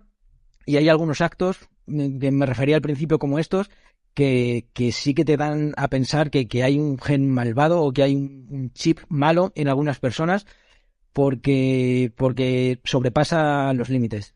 Hay estudios que además creo que le llaman el gen de la maldad, en el que hay personas que, que tienen ese gen, hay gente que desarrolla esa maldad por otro tipo de, de patologías o, o vamos a decir, o, o de vicios o, o de prácticas, pero incluso ahí hay estudios en los que nosotros hemos hablado también muchas veces del programa en, el que vimos, ¿verdad? Que del chico, era un estudio sociológico del chico que se levanta por la mañana, ¿no? El público tenía la opción de ir eligiendo y, y dijeron, ¿no? Empezaron, pues todo lo malo que le podía pasar a ese chico por el- en esa mañana era que llegara tarde a trabajar, eh, que se le rompiera, o sea, que se le rompiera taza del desayuno, que llegara tarde, que le dejara la novia, eh, que le despidieran del trabajo y ya cuando hubo, hubo una opción y, y le pilló un coche era como todo el mundo, oh no, y dijo el hombre, no sé de qué os asustáis o no sé de qué os sorprendéis cuando lleváis eligiendo que le pasara todo lo malo o lo peor que se podía elegir a este chico. Incluso hay un, creo que el doctor Cabrera estaba metido en, en ese estudio de la fisonomía, por ejemplo, de la maldad y de los asesinos, que es algo brutal, o sea, es algo que se escapa a, a mi conocimiento, el cómo la fisonomía y cómo algunos comportamientos eh, muy pautados, ¿no? Hacían que esa persona fuera mala, fuera asesino, fuera violador, y yo creo que, que es algo brutal.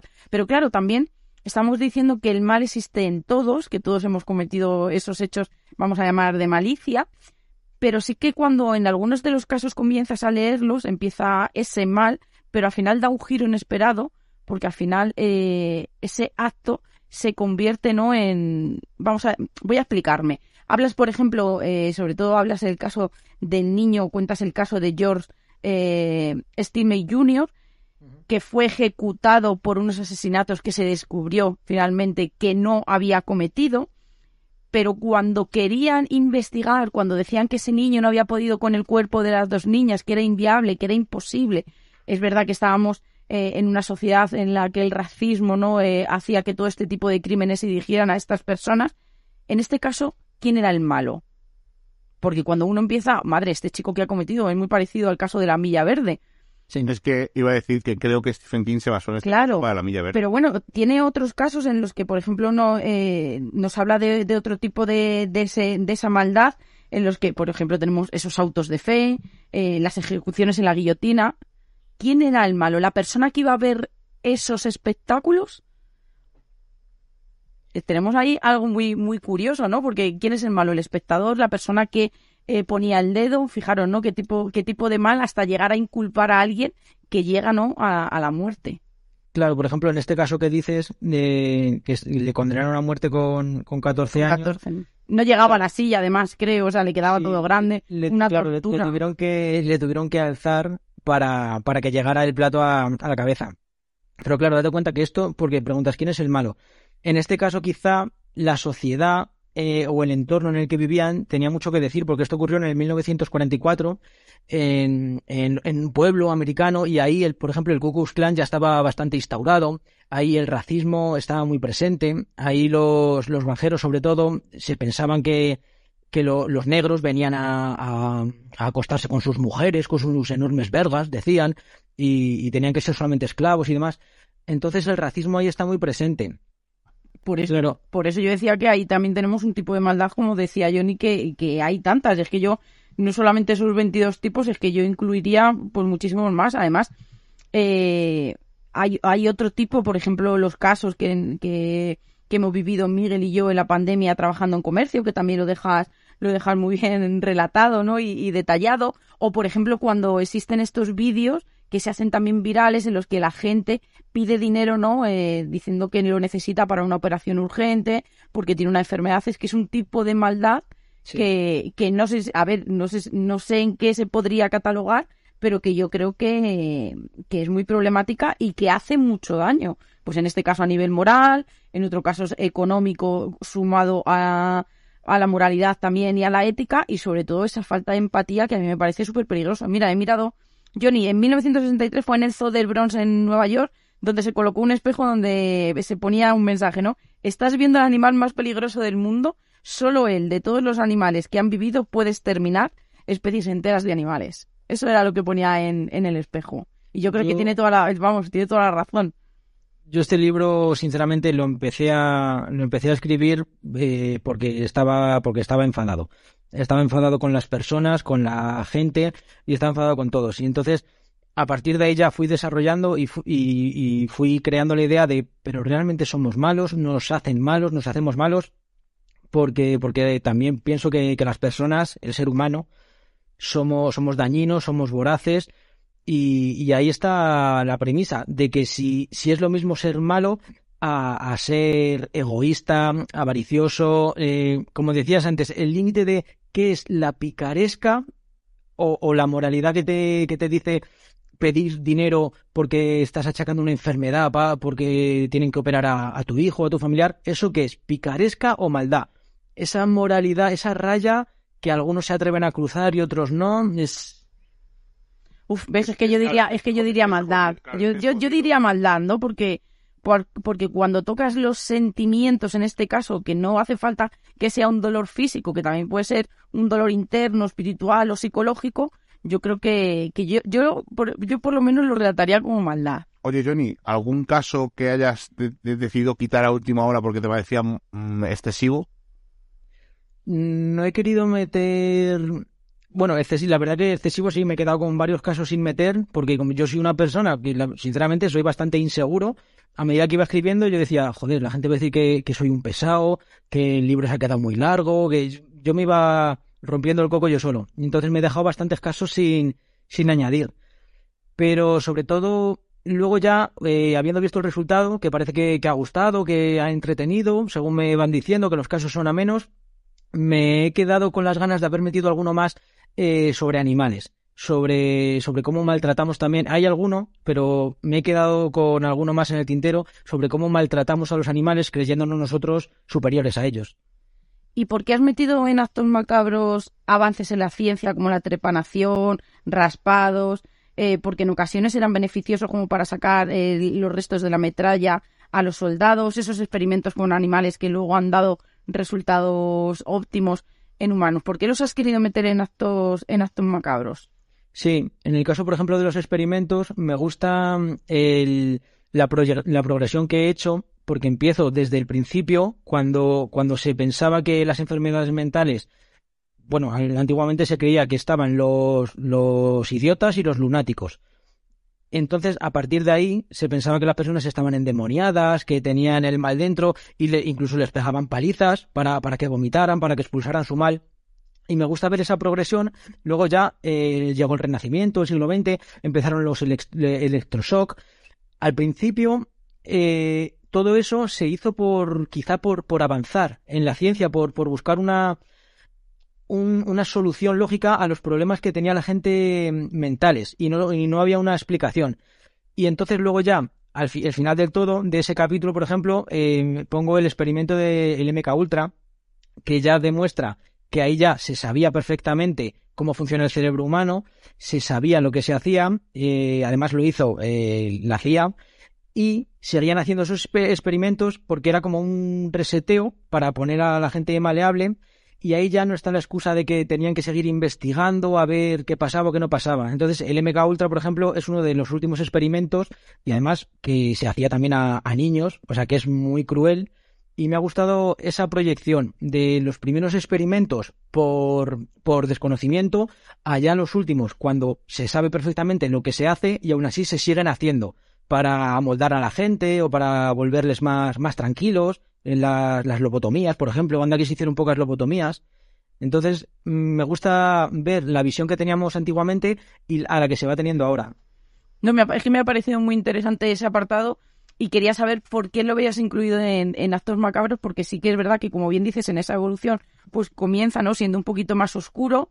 Eh, luego hay experimentos, ¿no? Que, que son terribles y, luego llega, ¿no? Pues el avance parece ser de, vamos, parece ser, no, el avance en la ciencia que nos ha hecho en muchas ocasiones, pues la vida mucho más fácil, ¿no? Y nos ha hecho, pues como decimos, ¿no? Algunas de algunas enfermedades y algunos mitos, ¿no? Pues dejarlos, dejarlos atrás y, y sobre todo desligarlos de esa parte de la maldad y de la espiritualidad. Te voy a hacer una pregunta. eh, no quiero que lo, o sea, quiero que me contestes, pero no quiero que digas el año, porque yo creo que te ha pasado lo que nos pasó a nosotros. Cuando investigamos el último caso de guillotina, nos quedamos flipados. ¿Te pasó a ti igual? Sí. O sea, Hombre. porque es que es, eh, eh, es que parece que fue en taller. Pero es que eso me, pero escucha, es que eso me ha pasado a mí con el zoo. O sea, es que me parecía tan, o sea, es que tan brutal, o sea, hace nada. No me lo puedo creer. Es que hay un, Dejamos ahí un gancho para que el lector y el, el posible comprador se decida comprarlo para que vean qué año fue la última ejecución en París, porque van a flipar, como nosotros flipamos el día que, nos, que empezamos a documentarnos. Pero es una historia curiosísima. Eh, cuéntanos que te he cortado, Johnny, disculpa. No, sí, eh, precisamente eso, que, a lo mejor hay algunos actos que, que esos casos llegaban a mí, yo no los iba buscando, sino que a medida que, que vas investigando otras cosas, pues te van apareciendo y demás. Y lo que, por ejemplo, lo que dices tú, la guillotina o el zoológico belga, y lo que te llama la, la atención es la fecha, que lo tienes que buscar varias veces por varias fuentes y mirar bien porque dices, es imposible que esto que parece del medievo se haya, se haya hecho hasta hace tan poquito tiempo. Sí, sí, es, Y- es alucinante. Bueno, pero a mí me ha pasado algo muy parecido con unos actos que cuenta Johnny, que nos habla de matrimonios con cadáveres que, que, que es- son actuales. Ah, claro. Es que, sí, Háblanos de ellos, por favor, porque es que Y las parece- razones, los matrimonios fantasma, estos que se llaman, que son matrimonios con, con cadáveres y al principio parece que pues que se hacía antiguamente, que se casaban con cadáveres, que eso era una cosa del pasado. Y el, y el último apartado del capítulo digo que, que actualmente se sigue realizando y sobre todo lo- los motivos y, y las mafias que hay detrás de los matrimonios con, con cadáveres. Porque sí que especifico en el libro que hay alguno que se hace por amor y hemos, eh, bueno, he visto alguna noticia. Es que no, no sé si llamarle friki, porque bueno, cada uno, no sé, cada uno tiene sus sentimientos y Cada- sus cada uno motivaciones. se casa con quien quiere, ¿no? Cada uno se casa con quien quiere. Entonces, yo sí que he visto algún caso de alguna persona que se ha casado con alguien muerta por, por amor, o porque ya tenía planificada la boda, o porque, no lo sé, por, por mantener ese vínculo, ese vínculo, quizá por algo, un pensamiento mágico, que es totalmente respetable. Pero luego también entra la, la mafia, entra la, sobre todo en China, es que se da, había muchísimos casos en, en China, en Asia en general, que se da por, por conveniencia, por, por apellidos familiares y, y por ganar poder, por ganar territorios, por ganar empresas. Entonces, si yo tengo un matrimonio pactado, mi hijo con tu hija, si tu hija se ha muerto, que, que eso no sea impedimento. El matrimonio está pactado y tú te tienes que casar con ella viva o muerta. Y, y es que ha llegado a haber hasta incluso algunas mafias que iban, asaltaban a los cementerios y iban marcando las tumbas para luego desenterrar, según si era mujer o hombre y demás, para luego desenterrarlos y poder casarse con los cadáveres. Y es que es flipante. Es atroz. A mí, esta, leyendo esta historia, a mí me recordó a, a un, primero fue un capítulo del CSI y luego fue una noticia real. Eh, un grupo de amigos que se juntaban todos los viernes a jugar partidas de póker, eh, cerveza, creo que era en Estados Unidos. Pues hay un capítulo del CSI que uno de esos amigos se muere, eh, está en el tanatorio, desaparece y claro, están buscando, claro, piensan que el cadáver se ha levantado, es imposible, y son los amigotes que han ido a buscarle y querían seguir, aunque fuera la última juerga, la última farra que se corrían con él, pues aunque fuera fallecido, se lo llevaron a jugar al, a- al póker y estuvieron tomando cervezas con él. Pues este capítulo del CSI luego fue real, o sea, es una historia real de unos amigos que se llevaron a un amigo que había fallecido, eh, se lo llevaron del tanatorio a correrse una última juerga, porque querían seguir eh, pues e- esas fiestas que estaban juntos, ¿no? Y esta historia me ha recordado sobre todo lo que tú dices por amor, ¿no? Gente que, pues, aunque la persona que ya haya fallecido eh, quiere seguir ese vínculo con ella, ¿no? Aunque, sea, aunque suene un poco extraño para nuestra cultura, nuestra civilización, ya luego el tema de las mafias, esa parte, pero es una historia que me ha recordado mucho. Hablas también un poco de brujería, hablas un poco de muchos temas, pero Sheila quiere hacerte una de las últimas preguntas. Sí, porque es verdad que cuando siempre se hace uno esa pregunta, ¿no? Como dice Johnny, ¿nacemos o nos hacemos? Pues quizá es un poco todo, pero cuando se habla de niños o cuando están o adolescentes, pues nos cuesta un poco creer que esa maldad innata pueda llegar a unos niveles terribles, como es en el caso de, de Brendan Spencer, que mató por divertimento y por de- y que decía, ¿no? Además no me gustan los lunes. Yo creo que hay algo más espeluznante que una niña te diga que ha matado por divertirse. Claro, lo que pasa que este caso, por ejemplo, sí que es un claro ejemplo de, de que de un crimen anunciado. Porque, bueno, lo primero voy a narrar un poco el caso. Brendan Spencer, en el 1979, una mañana de lunes que se aburría, eh, ella vivía enfrente de su, de su instituto, de su colegio, y, y se aburría y decidió sacar su escopeta y, y ponerse a pegar tiros por la ventana a todos su- los, los niños que estaban entrando, que les tocaba entrar al colegio. Entonces, eh, bueno, pues hizo una matanza de que no veas. Se atrincheró luego en su casa, tuvieron que llegar los servicios especiales y tras seis horas, al final ya consiguieron sacarla de allí. Y, y cuando la preguntaron, dijo sinceramente eso, ¿pero por qué, por qué has hecho esto? ¿Pero, ¿Pero qué ha pasado? Y dijo, me aburría, no me gustan los lunes.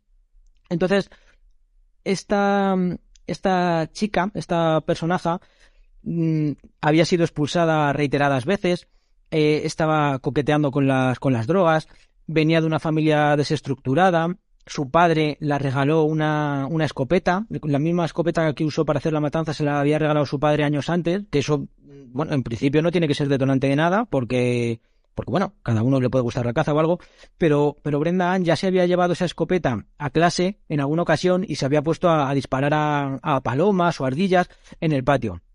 Entonces, eh, iba reuniendo una serie de... le aconsejaron un montón de veces ir al psicólogo, su padre decía que, que no, que no le hacía falta. Entonces, son un montón de antecedentes que, que cuando ya pasó lo, lo de la matanza, pues eh, quizá fue un fallo de, en conjunto de no haber cogido a esa niña y haberla sabido llevar o haberla, o haberla guiado de otra manera. Pero en cualquier caso, sí, sí, es una, una asesina y, y pasó su, su vida en la cárcel. Bueno, eh, hemos comentado que así por encima un poco el tema del desabastecimiento. Eh, lo decían en la pandemia, ¿no? De este saldremos como mejores personas, seremos más solidarios. No es totalmente cierto. Ya eh, en el libro cuento, vamos, narras tú una anécdota que te conté, pero te la voy a ampliar. Eh, en esa misma época, cuando ocurre esa, esa mm, anécdota, eh, dos de mis compañeras, que cuando se empezaron a enterar de la noticia de que faltaba leche, decidieron coger y guardarse las dos, te estoy hablando de eh, una chica joven que tendría unos 20 años y llega, y una chica un poco más mayor que tendría unos 30, 40, una cosa así, 35, 40, contiene dos niños, pues decidieron guardarse cada una 12 y 15 cajas de leche. Yo les llamé la atención, evidentemente, y les dije que a dónde iban, que se, con que se llevaran una caja de leche, que iba a ser un desabastecimiento, pero que no iba a ser como podía haber ocurrido durante la pandemia, que había cosas que no llegaban, eh, y, di, y por más que se intentaba explicar, les daba igual, ¿no? Ellas decían que lo más importante es que no les faltara leche. Y yo decía, bueno, pero es que esto es una cosa eventual. O sea, no es una cosa que vamos a... que, que no va a haber más leche nunca, sino que es una cosa eventual. Y ahora sí, por mucho que se lo expliqué, eh, evidentemente estaban en su derecho de comprarlo como clientas, pero no entraban en razón. O sea, que no es una cosa solamente de clientes, sino de gente que está trabajando eh, conmigo, pues incluso tuvieron esos, esos detalles. Nosotros compramos una caja de más por tener, que luego tuvimos leche hasta casi noviembre. o sea, pero tampoco es, o sea, para que veas un poco que no solamente son los clientes, sino que incluso los trabajadores, habrá incluso gente, pues eso, eh, que trabaja en ciertos eh, estámenes o en ciertos lugares que, pues, como los políticos, ¿no? Que se pueden malversar o esta obra cuesta un pelín más que esta otra y así me llevo yo aparte. Yo creo que al final eh, eso sigue siendo maldad. No es un acto macabro, pero es maldad. Ya no es picaresca, es maldad, porque al final lo que les interesa es que ellos tengan y si los demás no tienen, oye, pues mala suerte. A ver, a veces en estos casos de malicia también es verdad que tenemos la responsabilidad de, y yo creo, ¿no? De, de intentar hacer ver y, y yo te, tengo un caso, ¿no? Que siempre digo, ¿no? Que fue un poquito de luz en toda esa oscuridad y es que llegó una mujer en plena pandemia, una mujer mayor, se llenó Johnny un carro entero de natillas. Entonces, eh, y ya estaba casi en la caja y yo le dije, pero mujer, ¿dónde va? Y me dijo, no, es que hija, que no va a haber. Y yo le dije, no se preocupe, que va a haber, a lo mejor faltan dos días. Digo, pero ¿dónde va usted con estas natillas que al final se le van a caducar? Porque además era un producto perecedero y sabéis que no tiene mucha fecha. Y ya, viendo la negativa de la mujer, ¿no? Y que se estaba poniendo un poco enfadada, yo le dije, mujer, ¿no se da cuenta usted que a lo mejor esta chica de aquí atrás tiene niños y, no, y, le ha dejado sin natillas porque había dejado el lineal vacío y no teníamos más. Y ahí la mujer recapacitó y dijo, hija, pues llevas razón. Y se quitó de la cola y quitó algunas. Yo dije, bueno, parece que hay. Entonces yo creo que a veces en, en casos de maldad, por supuesto, eh, o estos casos atroces que has dicho, eh, que has intentado buscar un poco la explicación y no lo hemos encontrado, no hay nada que hacer, pero yo creo que en otros actos de malicia sin llegar a la maldad, pues a veces tenemos esa pequeña responsabilidad. Bueno, ya para ir finalizando, Johnny, después de hacer este estudio de indagar en actos macabros, ¿el ser humano es malo eh, porque se hace o nace siendo malo? Eso para la segunda parte. Como, como, como, como digo en la última frase del libro, sigo investigando. Para mí ha sido un libro duro, ¿eh? en algunas ocasiones, como para ti ha sido muy duro. Y sobre todo, pues eso, cuando son temas pues como el, el, el que eres padre y la... No, esa frase y esa frase lapidaria, yo lapidaria, creo que... son... Ese, ese capítulo, le, sinceramente, le empecé a escribir porque vi el documental de Netflix de, de Chris Watts. Eh, creo, que, creo que lo habéis visto. El, el padre o el cabeza de familia que, que mató a su mujer y a sus dos niñas. Lo recomiendo desde aquí, pero aviso que, que es duro porque encima luego hay, hay eh, imágenes de archivo, hay eh, archivos sonoros, reales y demás.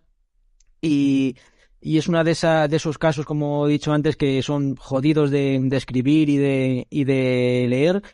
Y ese y el, y el último, el de, el de guerra, a mí particularmente me, me tocó bastante saber y conocer todos los conflictos armados que hay en el mundo hoy en día, que, que parece que nada más que tenemos dos guerras, pero, pero son más de 151 conflictos armados actualmente los que hay en el mundo, te da, te da mucho que pensar. Estás escuchando Radio Morgue.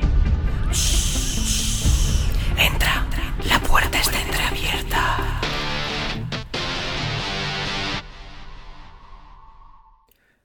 Otro de los pilares fundamentales por los que mm, este libro ha visto la luz es la figura de Óscar Fábrega.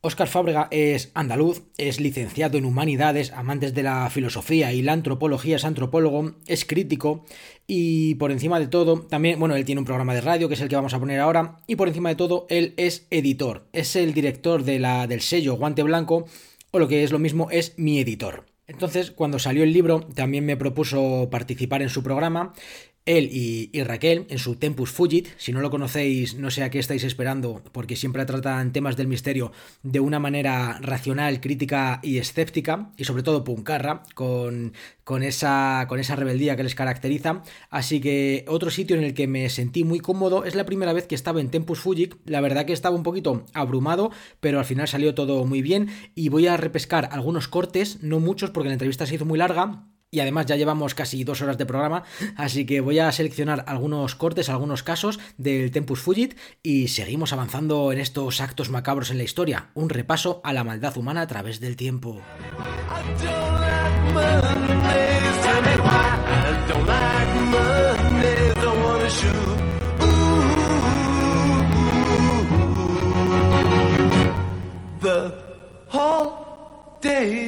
Bueno,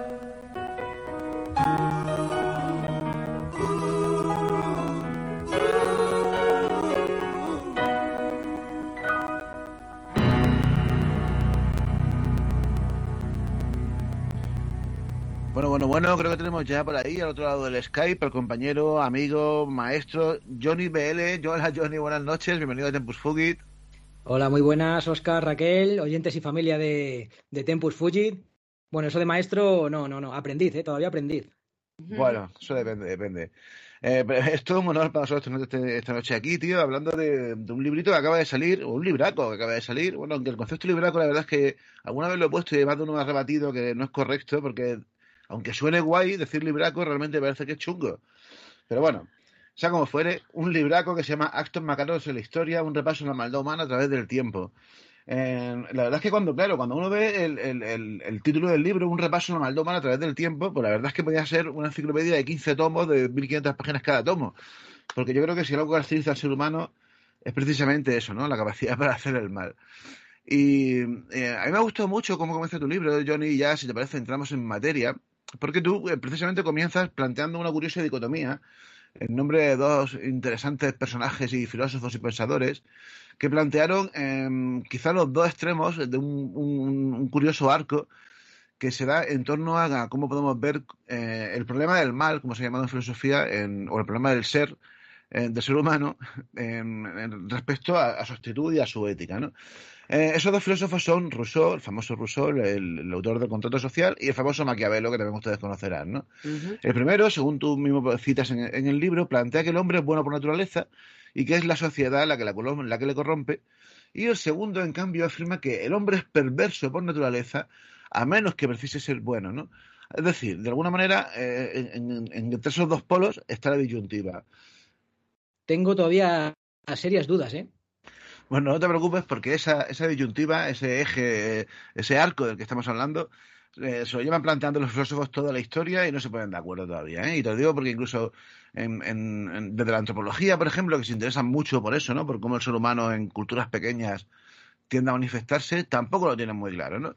Y yo como tú, aunque yo tiendo a pensar que es la sociedad, que el ser humano al fin y al cabo es un programa social, decir, es programado por la sociedad en la que vive y por lo tanto todos sus valores proceden de esa sociedad, Em, em, yo creo que en el fondo también hay gente que es, con perdón, y ya sabes que son muy, muy mal hablados aquí en Tempufugit, hay seres humanos que son hijos de puta por naturaleza, ¿no? Hmm. Y eh, al bacho me remito, ¿no? Y podremos, igual hablamos de algún ejemplo hoy durante esta pequeña charla, ¿no? Así que, no sé, también igual depende de cada caso, aunque me decanto quizás por la postura de Russo. Psicología social, por ejemplo, se estudia mucho eso y para, y para estudiar eh, esa extraña dualidad que comentas, eh, hay varios ejemplos que son realmente llamativos. ¿no? Uno de ellos, por ejemplo, son estudios que se hicieron eh, durante posteriores a, la Segunda Guerra Mundial a, personas que habían sido nazis, más bien nazis de segunda o, eh, ¿cómo diría?, funcionarios nazis. Es decir, por ejemplo, médicos o funcionarios o enfermeros que estuvieron en los campos de concentración colaborando con la masacre, pero que luego cuando cada noche, cuando acababa aquel día, se iban a su casa y eran unos ejemplares padres de familia o madres de familia. O, por ejemplo, en el caso de las mafias, ¿no? Que es muy habitual que el mismo tipo que es un asesino despiadado, que, que, que mata por dinero y que, no, y te puede tener, un saber, 100 víctimas, luego es un excelente padre de familia, ¿no? Y es verdad que al final el ser humano tiene mucho, tiene una cara B, ¿no? Como dicen los SFDK, y al final es, es así, ¿no? Es mucho más complejo de lo que una lectura así simplista en un principio puede indicar. Claro, y yo también voy a romper aquí una lanza, por ejemplo.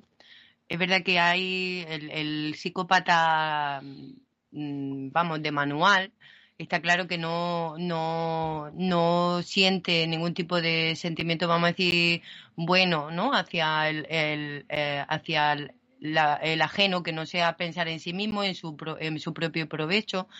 Pero también tenemos que ponernos nosotros, primero, no hacer presentismo cuando hablamos de sociedades antiguas y sus comportamientos, porque tal vez bajo nuestra visión vemos macabro una cosa que a lo mejor no lo es tanto, sino que incluso a ellos les permite sobrevivir como sociedad eh, pequeña, tribal, viviendo en situaciones muy hostiles, o también hasta qué punto nosotros seríamos ante una, una situación límite, seríamos capaces de hacer algo que, que, ahora mismo diríamos yo, no, no, no, no, yo no, yo soy incapaz de hacer esto. Y a lo mejor por propia supervivencia igual somos capaces de hacer algo que luego que, que dirá, jamás me hubiera planteado que lo haría. O una madre defendiendo a su bebé. Eh, que incluso pueda ser capaz de, ¿no? No, no sé cómo decirte, o, sí. o, el ejemplo, por ejemplo, de una madre que todos que, somos muy buenos hasta que nos toca en un momento ser malos. Ahí por está, sea, por ¿no? ejemplo, como una madre que le han violado a la niña, el caso este, ¿no? De la señora que dice, pues a mí me parece muy bien, la justicia no, no, me, no toma carta en el asunto, pues lo que hago yo es que me, me cargo al violador, me entrego a la policía, dirá, sí, yo, ahora, yo soy una asesina, pero este, este Claro, tío me lo, que me lo he ventilado. Ahora, al final, y, y nos estamos poniendo muy filosóficos con esto, ¡Ay, madre pero mía! al final, la, al final la cuestión es si eso es mal o no, porque para mí eh, Ya. en algunos de estos casos de tomarse la justicia por su mano, igual no lo puedo yo catalogar como mal, sino al- lo contrario, Bueno. ¿no? Pero en fin, que no Eh, estamos, sí, sí, no sí. estamos Claro, yo- sí, ya, ya lo, di- ya lo dijo Bumburi, bueno, que no fue, no era frase suya, pero bueno, Bumburi con los héroes del silencio ya lo propagandó, eh, que dijo que, que todo arde si se le aplica la chispa adecuada. Exacto. Entonces, exacto. a mí, por, por eso en este libro sí que me ha gustado poner, pues, a- algunos psicópatas, algunos cabrones, algunos nombres propios, pero sí que es verdad que hay otros capítulos que me gusta jugar con el lector para que se sienta identificado, para que el lector diga, joder, es que a lo mejor en este caso o yo he sido partícipe o yo actuaría de la misma manera, para ponerles delante de un espejo que a lo mejor a veces es incómodo de mirar, pero me Sí. gusta jugar con eso, que no solamente son gente alejada, que, que quizá Claro. lo tengas más cerca de, de lo que te imaginas. Sí, además es muy buena, muy buena esa idea y ese punto de partida. Bueno, como decíamos en este libro, en Actos Macabros en la Historia, profundizas en algunos de los actos más, más horribles perpetrados por el ser humano en diferentes ámbitos culturales, en diferentes culturas, en diferentes países, en diferentes continentes eh, y en diferentes épocas, por supuesto, ¿no? Y nosotros al final de la lectura, eh, eh, igual que cualquier lector que se atreva, eh, pues acabará sacando sus propias conclusiones. Yo tenía las mías y más o menos la- las se vieron ratificadas, ¿no? Con tu, con tu perspectiva. Eh, y cada uno, como bien eh, indicas al principio y como bien te pasa a ti mismo, ¿no? Cuando terminaste el libro, pues acabará llegando a la conclusión de si la maldad es algo intrínseco, algo propio, algo eh, que, que forma parte del ser humano o si es algo que, que- que viene de fuera por los motivos que sea, ¿no? Sea como fuere, si te parece, Johnny, vamos a entrar un poco en materia y sin destripar demasiado el libro, porque hemos preparado aquí como 500 preguntas, pero Sí, vamos a intentar sí, que se sí. quede las menos posibles. Eh, vamos a hacer un, un recorrido un poco así, podría Iker Jiménez, un poco abuela pluma, por encima, por encima del libro. Así que si te parece, eh, vamos a centrarnos en algunos de los casos más llamativos o más curiosos de los que expones, ¿no?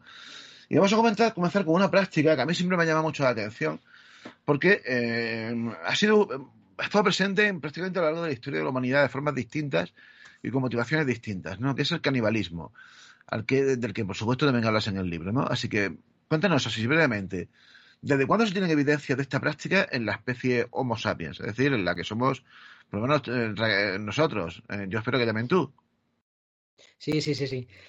Nada, pues eh, sí, como, como bien dices, empiezo el libro en, en la prehistoria para, para demostrar que, que desde hace millones, millones de años, pues ya, ya había actos macabros y sí que es verdad que esto es como todo. A medida que vamos avanzando en el tiempo, se van descubriendo nuevas cosas y, y ha habido eh, restos de canibalismo en, en un montón de, de sitios algunas muy interesantes, pues por ejemplo en la cueva del Sidrón, o aquí ya que nos toca más de cerca, pues en Atapuerca.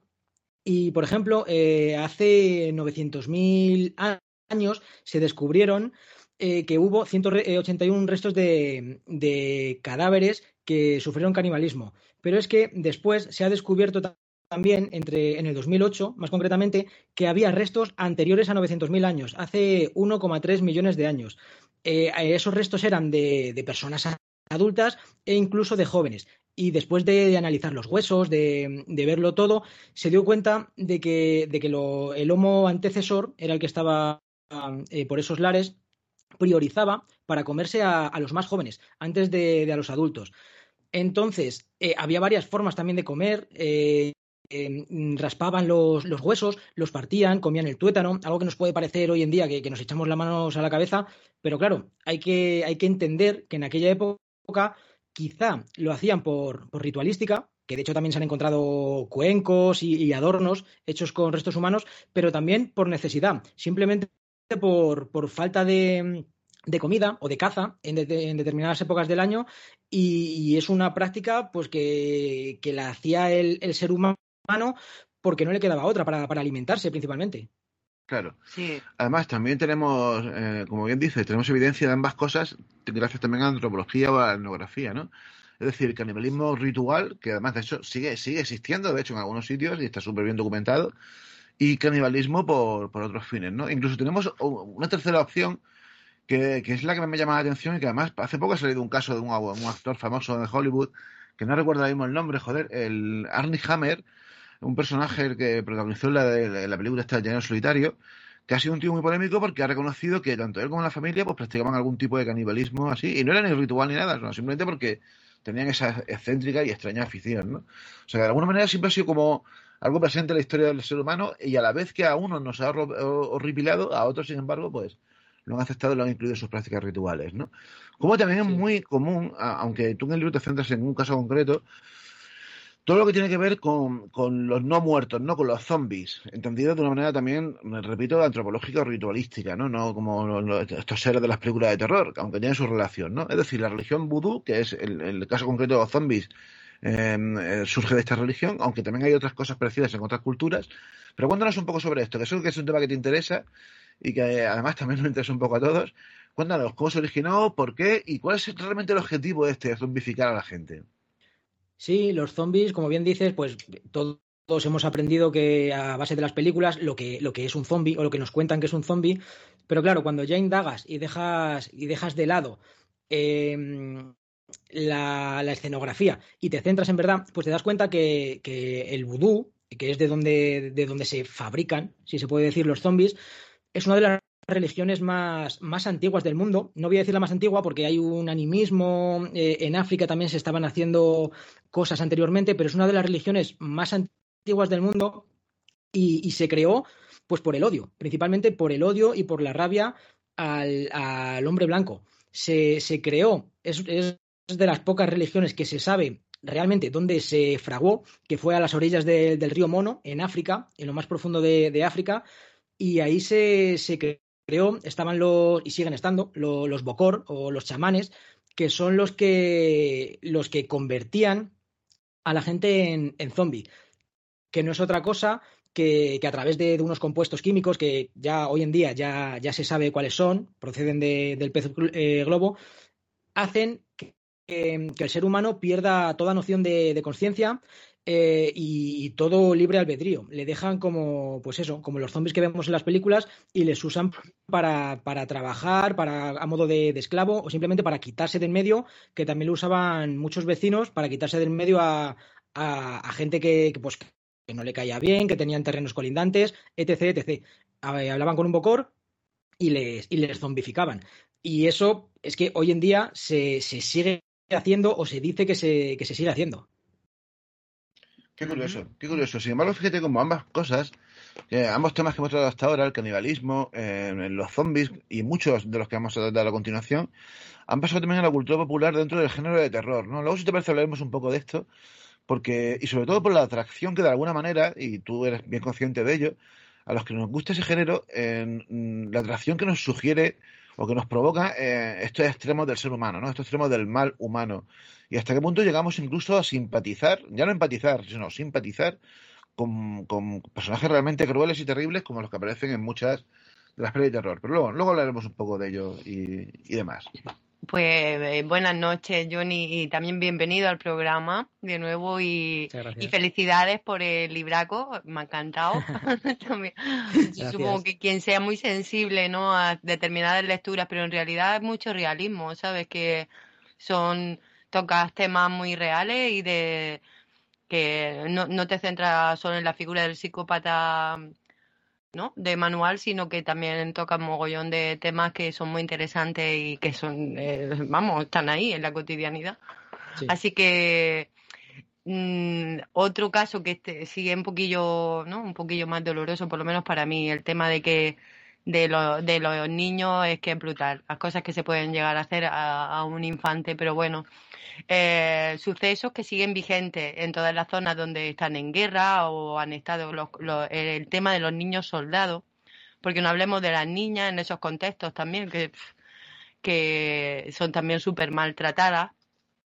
Eh, y, y, se me viene a la cabeza otro, otro caso, que, o sea, otro tema en cuanto a niños que no trata en el libro, que es el de los niños sicarios eh, con el narcotráfico, ¿no? En los carteles del narcotráfico cómo son tratados estos infantes, eh, estos niños soldados. Claro, es que eh, el tema de, cada vez que tocamos el tema de, niños es, muy sensible porque, porque son los más débiles. Entonces hay capítulos que sí que es verdad que, son más difíciles de, escribir y, de leer, claro. Hmm.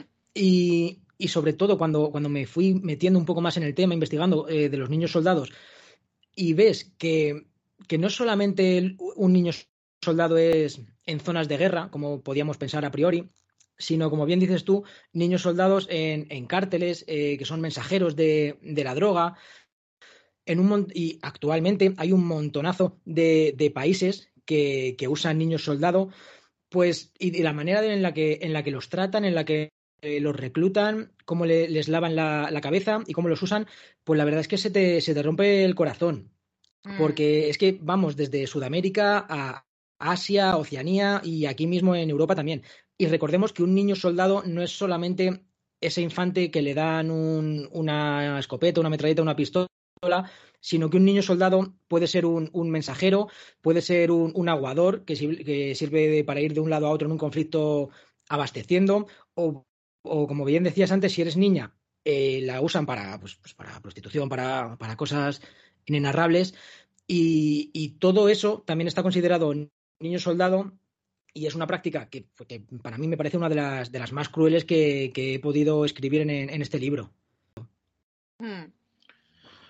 Sí, además el MK Ultra durante mucho tiempo fue las primeras noticias surgieron ¿no? en los años 70, justo en la misma época en la que Estados Unidos primero se enfrentó al magnicidio ¿no? de, JFK, que fue ya como un shock, y rápidamente surgieron las teorías que, eh, que planteaban que evidentemente no había sido la, como de la versión oficial eh, decía, ¿no? que había sido un lobo solitario.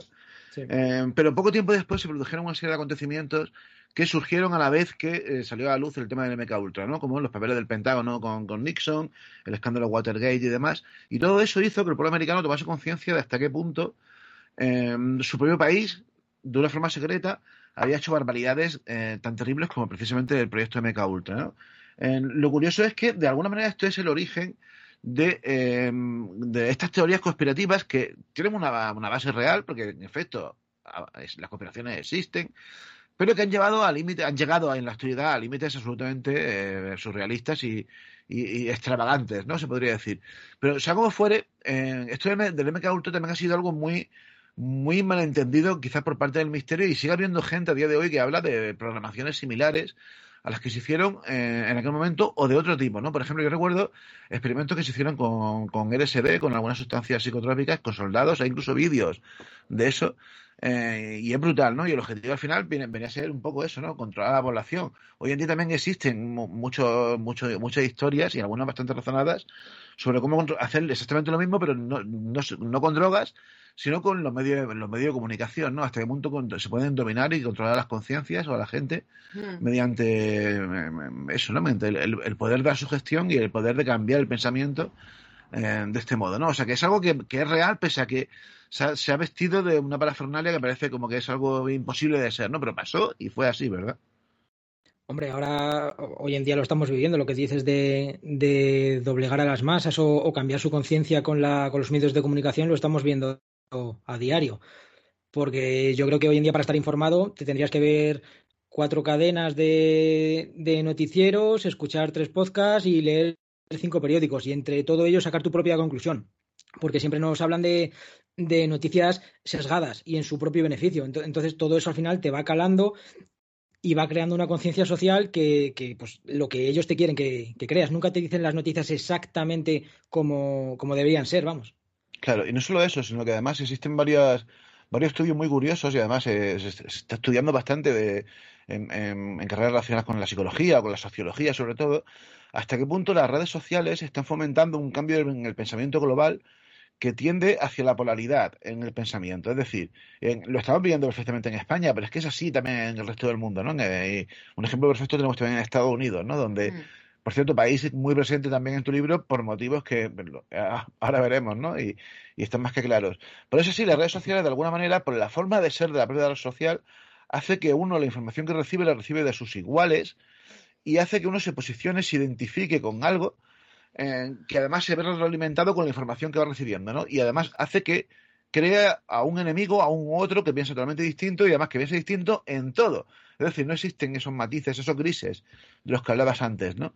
Y a mí me llama mucha atención porque al final eso afecta eh, en todo, ¿no? Y especialmente en la política, ¿no? Y todos estamos viendo hasta qué punto hoy en día hay diferencias irreconciliables entre las personas cuando no, no, no siempre ha sido así, ¿no? Siempre había eh, gente de un lado o de otro, pero con matices intermedios, ¿no? Curioso esto. Joder, es que, es que estamos viendo últimamente que, que estamos haciendo una, una, escalada en el discurso de, de, odio, que yo creo que esa línea fina, línea roja que no había que pasar, yo creo que esa ya la hemos traspasado. Sí. Y, y, y, peligrosamente, ¿eh? porque como siga la escalada, como siga la escalada, eh, ya ocurrió antiguamente y fíjate cómo acabó todo. Entonces, a mí realmente eh, lo que estoy viendo últimamente es lo que dices tú, varios grupos, varios bandos muy enfadados unos con otros y los medios de comunicación alimentando ese odio y bombardeando. Entonces, sí. realmente es terrorífico, ¿eh? Además, que, es que esa narrativa se vende en los medios de comunicación, ¿no? O sea, seguro que todos los, tú mismo y todos nuestros oyentes, y nosotros mismos también, habremos visto seguro algún debate de estos típicos que hay alguna cadena de, alguna cadena de televisión en la que incluso eh, geográficamente se enfrentan unos y otros, ¿no? Para dejar claro que hay dos posturas y que no hay mm, matices en medio. Mm. Y eso es bastante preocupante, ¿no? Pero bueno, sigamos con Estados Unidos, porque Estados Unidos es un, un auténtico vergel para esto de los actos macabros. Eh, sí, sí, y además su propia historia está manchada de sangre. ¿no? Es un país como. Desde el inicio, como ¿eh? el, el, propio Michael Moore, que es un documentalista americano que seguro conoces, en, en su aquel, documental famosísimo Bowling for Columbine, se planteaba precisamente por qué porque eh, la, la, densidad de mortalidad eh, provocada por asesinatos que hay en Estados Unidos, ¿a qué se debe esto? ¿no?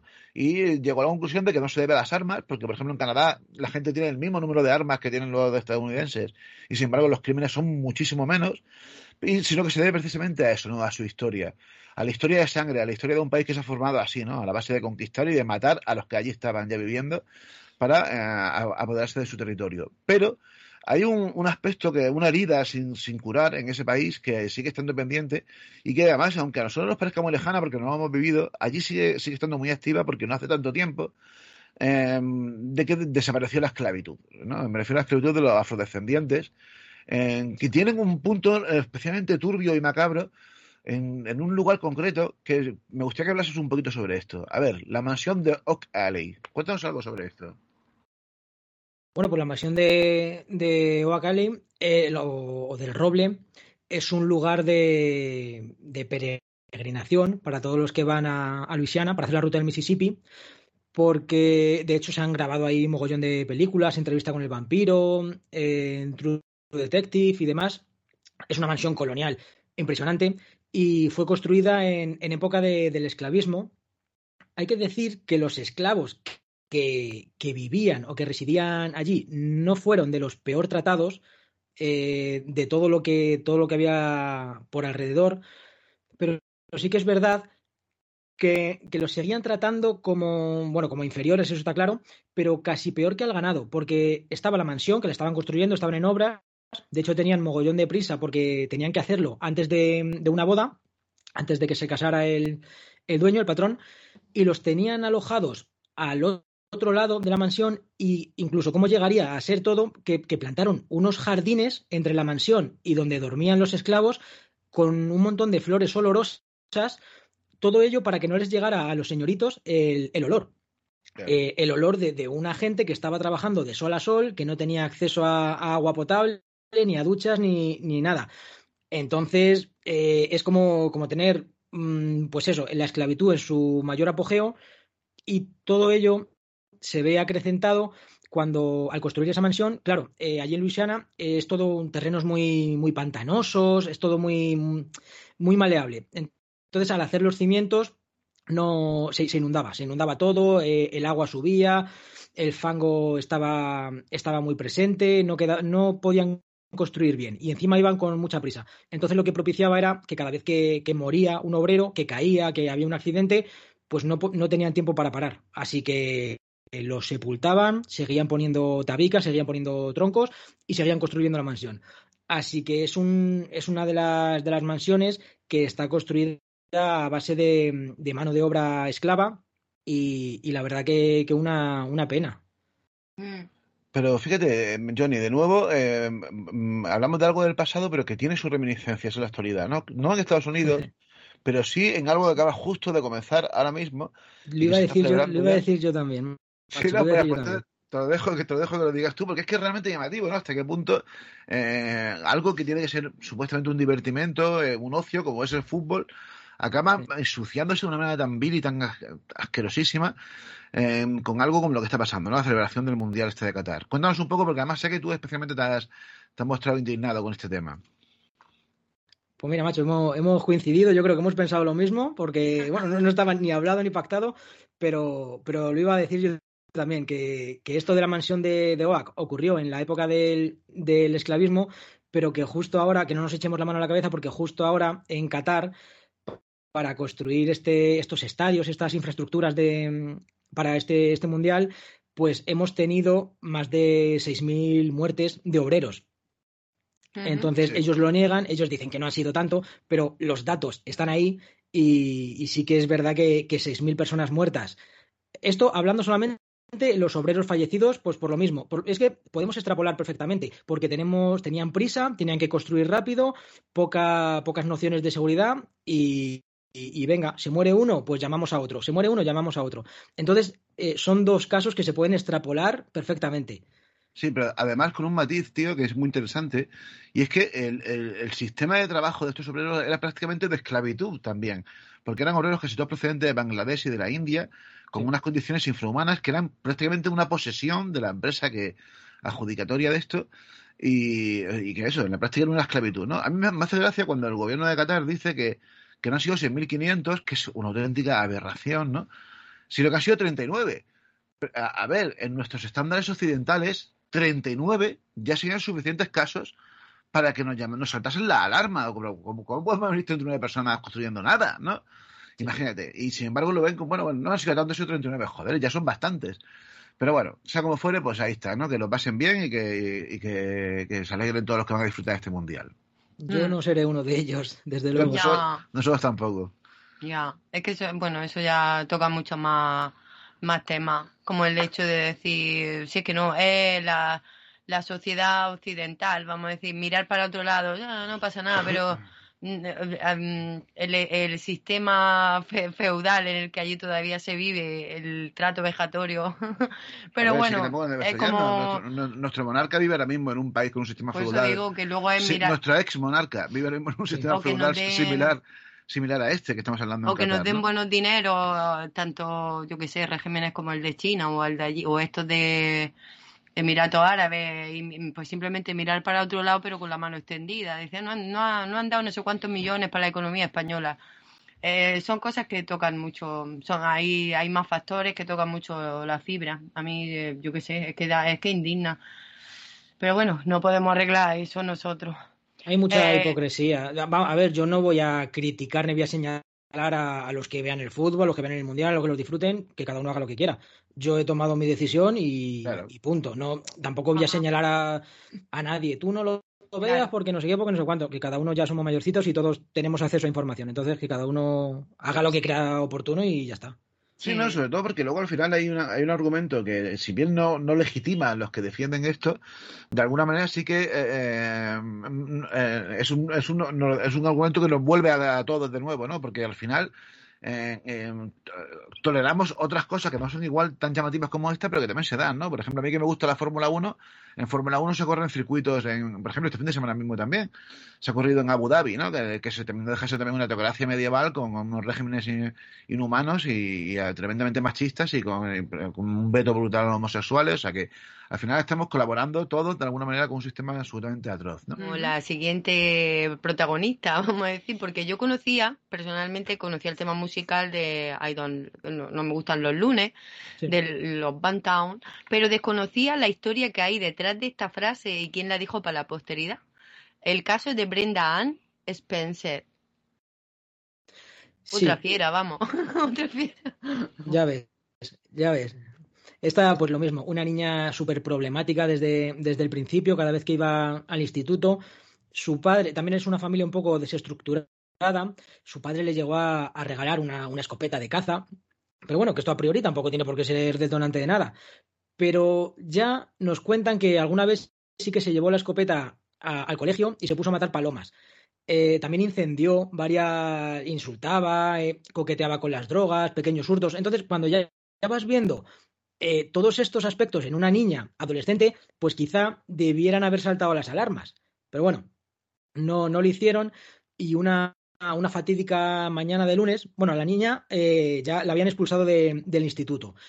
Y tenía la desgracia que encima ella vivía con su padre y vivían enfrente del instituto. Así que, como digo, una mañana de lunes se, se aburrió y no se le ocurrió otra cosa que, que sacar la escopeta por la ventana y disparar a todos los, los niños y a todos los que veían que estaban entrando en, en el, en el colegio.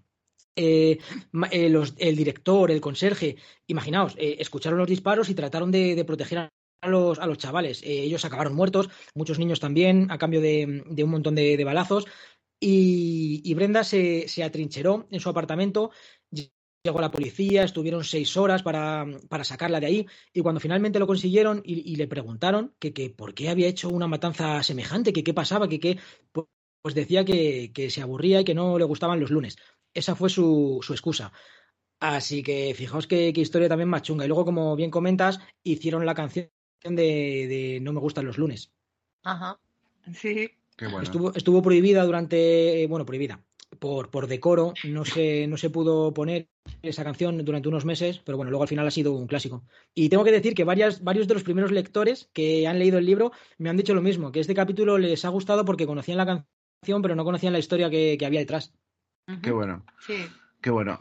Bueno, a ver, Johnny, em, ya casi que nos quedamos sin tiempo, pero bueno, en Actos Macabros, en, en la, his- de la historia, como no, pues tienen que haber a los nazis, que darían para un, un, un spin-off de Actos Macabros Y, nazis. y- y mira, y mira que no he querido tocar mucho el tema de- del nazismo y de la Segunda Guerra Mundial y tal, no lo he querido tocar, porque Claro. sabía que, que me iba a extender muchísimo.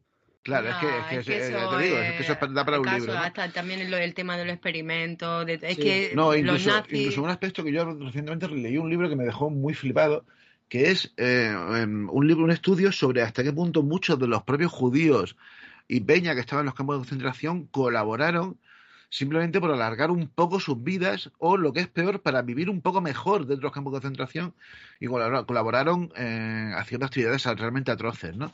Y eso sí que lleva a un, un extremo tremendamente angustioso del ser humano. Como angustioso, por ejemplo, es el, famoso zoológico humano de los belgas. eh, bueno, hay mucho- un montón de temas más, ¿no? Pero, eh, como decía, ya sí que nos quedamos sin tiempo, y hay un tema que a mí me llama mucho la atención y que tiene mucho que ver con nuestra cotidianidad reciente, eh, y es que eh, y con tiene mucho que ver con esa idea, ¿no? De que el hombre es egoísta y que solo- cuando de pronto la cosa se pone chunga es cuando se manifiesta ese egoísmo, ¿no? En tu libro nos relatas, además en primera persona, el comportamiento que vivimos Y también la que te compartió eh, Miguel Ángel. No Sí, no- no- sí. El comportamiento que vimos en primera persona durante la pandemia y cómo la gente se le fue a la olla haciendo agobio de víveres. Bueno, agobio de víveres que muchas veces eran víveres realmente gilipollas, ¿no? Como por ejemplo le dio a la gente por hacer panes y, y por agotar la harina o por el papel higiénico, ¿no? O sea, como fuera dejando eso, dejando los estantes vacíos sin pensar en que nadie después iba a llegar y igual iban a, también a necesitar este tipo de cosas. Eso, esas actitudes se fueron normalizando se hicieron convirtieron en una práctica habitual. Yo creo que de alguna manera incluso todos colaboramos, queriendo o no, con, con, esto mismo. Y cuando pensamos que esto ya ha pasado, porque, bueno, que fue un momento coyuntural, ¿no? Que fue la pandemia y demás, pero de momento nos vemos que, de, nuevo, unos cuantos meses después, en una, con una guerra en el corazón de Europa, en Ucrania, y de nuevo vemos desabastecimientos por motivos distintos. Está pasando ahora mismo, por ejemplo, en el Reino Unido, ¿no? En el que también tiene problemas de desabastecimiento que se ve acrecentado por el egoísmo de los que quieren acaparar encima, ¿no? Y esto me llama mucho la atención y me, llama, y me ha gustado mucho que lo introduzcas en el libro porque es algo para mí tremendamente humano y que, eh, que sí que ayuda a entender esa idea de cómo se comporta el ser humano cuando, cuando pierde su individualidad se convierte en manada, ¿no? No Claro, sé si es- van por ahí los tiros. Este es uno de, de esos capítulos que decía al principio que me gustaba poner al lector frente a un espejo, porque estoy seguro de que todos los que lo han leído lo han vivido en, en primera persona durante, durante la pandemia. Eh, bueno, la anécdota de Miguel Ángel Linares que me contó, él trabaja en un, en un supermercado, me dio permiso, ¿vale? Para contarla, y era de, de un, un hombre que acababa Miguel Ángel de reponer un montón de cajas de, de leche, no de cartones, de cajas, de estas cajas que vienen seis cartones. Y el hombre cogió una caja, dos cajas, tres cajas, cu- cuatro cajas. Y Miguel le miró como diciendo, ¿pero qué haces? Y el hombre no podía más, no se le veía casi la cabeza, estaba lleno de cajas y la última no hacía más que caérsele. Entonces dejó la última caja en el suelo y dijo, bueno, vamos a dejar una por solidaridad. Y se fue con cinco o seis cajas a, a pagar.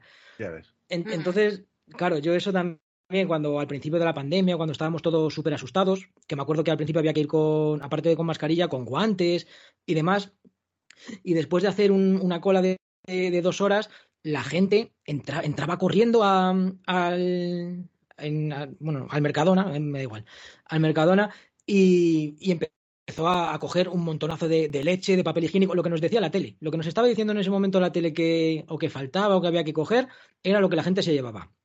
Y, y- y a ver, yo tampoco, no voy a ser demagogo, yo no iba a coger un, un paquete de macarrones, a lo mejor iba a coger dos o tres, pero lo que está claro es que no me voy a llenar el carro, como vi a gente delante de mí, el carro petado, con agua, con papel, con- y nos dejaban entrar de dos en dos o de tres en tres, que yo, yo me acuerdo que se- seré un ignorante o seré un idiota, pero yo decía, ¿y, y toda esta gente que yo he dejado atrás en la cola, qué se va, qué se va a llevar? ¿Qué se va a quedar? Claro. Y, y decían eso, que bueno, que hem- hemos aprendido después de la pandemia, lo hemos pasado muy mal. Eso. Y lo que comentas tú ahora, estamos volviendo a ver quizá momentos de, de semicrisis, que no es ni crisis porque en ningún momento hemos sufrido desabastecimiento y estamos viendo que, que el comportamiento global de manada, pues la gente se está comportando de la misma manera. Sí. Yo pienso, pienso en mí y en mi familia y al vecino que le den. Sí, eso es lo que, esa es la reflexión sobre todo al leer este, este y, eso, apartado. y, y ahí es donde iba aquella frase, el hombre es un lobo para el hombre, ¿no? Y hasta qué punto el ser humano, en, en cuando de verdad la- eh, aprieta la historia, y eso también tiene que ver con lo que te comentaba antes de los campos de concentración, ¿no? Yo entiendo que finalmente alguien que esté en una situación así es capaz de hacer barbaridades, aún perdiendo todo su honor y toda su integridad simplemente por eso, ¿no? Por defenderse a sí, a sí mismo Y y, yo estoy- sobre todo defender a los suyos, ¿no? Porque tú que eres padre lo entiendes perfectamente, seguro. Pero, pero yo estoy convencido que porque, como digo, no hemos llegado a sufrir una des- un desabastecimiento grande ni nada, pero si, pero si hubiéramos llegado a, a más, a peor, a tener escasez, estoy seguro de que hubiéramos visto noticias de, de asaltos a, a trasteros, porque la gente es donde guarda las cosas, asaltos a, a- a coches, a agentes, a gente que lleva bolsas de la compra. Estoy seguro que el ser humano es así de ruin, que es capaz de, de atacar a, incluso, me lo imagino, a, a ancianas, a gente desfavorecida, para llevarse él eh, los víveres. Estoy convencido. Sí, sí. Mira, Johnny, hay una serie de televisión que no sé si conoces, pero que si no la conoces te la recomiendo, como voy a aprovechar también para recomendarse a nuestros oyentes, y que es, eh, para mí, la que mejor ha mostrado esta conducta humana y además, curiosamente, se estrenó en el 2019, justo antes de la pandemia, y eh, parecía casi premonitoria, ¿no? Es una serie francesa que se llama El Colapso. eh, Sí. son solamente ocho episodios muy cortitos, todo además con una peculiaridad es que cada episodio, que ronda los 20 minutos más o menos, están rodados en plano secuencia, lo cual ya es un logro técnico increíble, pero la serie muestra eso, ¿no? Muestra qué pasa cuando de pronto el mundo colapsa y eh, pues, no, hay, no hay nada, no hay electricidad, no hay gasolina, todo un poco, poco a poco empieza a colapsar y en cuestión de unas semanas todo se ha ido totalmente a la mierda, ¿no? Esa serie muestra perfectamente esto que estamos hablando y no sé si la has visto. ¿La has visto? Sí, sí, sí. Sí, sí, sí. Que, que uno habla de un super, un capítulo habla de un supermercado, el otro de un Exacto. atasco en un co- en- Exacto, sí. Sí, bueno, pues esa, serie, si no la han visto, yo se, se la recomiendo a, mí, a nuestros oyentes para que la, vean, porque realmente muestra a la perfección justo esto que estamos comentando, ¿no?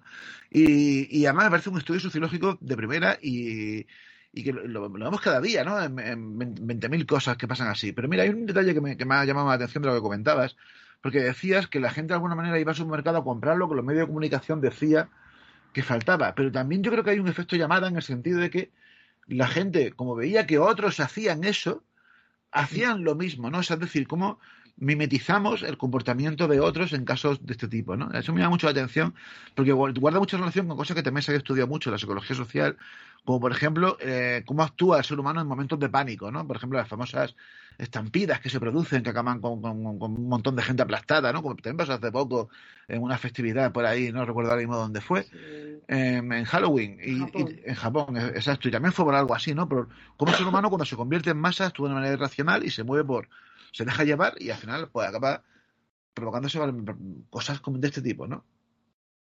Sí, además yo ahora, bueno, sigo eh, lo que digo al final del libro, que, que esto no acaba aquí, que yo sigo mi viaje y sigo investigando y sigo aprendiendo. Y sí que es verdad que estoy ahora analizando un montón de experimentos sociales para ver cómo somos las personas en todos los aspectos. Y sí que es verdad que hay algo muy, muy llamativo, que cuando, cuando hay alguien que, que ve que todo el mundo hace una cosa, al final eh, tú acabas haciéndolo. Hay un experimento muy chulo de, de una sala de espera que cada vez que tocan un timbre se, te dicen que te tienes que levantar y demás. Está por ahí en YouTube. Y, y es llamativo de decir cómo somos de tontos que porque vemos que tres personas hacen una cosa, acabas asimilando que tú también tienes que hacerlo. Claro, Ya. sí, sí. No, o peor incluso, me, me viene a la cabeza el, el experimento que se hizo de presos y policías y de cómo los que empezaron siendo presos, cuando después de, de esa fase le- los ponen a ellos a ser policías, son incluso más chungos con su con lo que antes hicieron de, de, de, policía brutal, ¿sabes? Como que se ponen incluso a torturarlo y de todo, como, como se les va la olla muchísimo, ¿sabes Sí, lo que te digo? El, experimento de la Universidad de Stanford. Que por cierto, y aquí lo dejo, eh, en breve va a salir en Guante Blanco un libro que tiene mucho que ver precisamente con este tema de los experimentos de psicología social, ¿no? Y ahí lo dejo porque no puedo decir todavía nada al respecto. En fin, Johnny, Pues ya sí que nos me interesa el tema.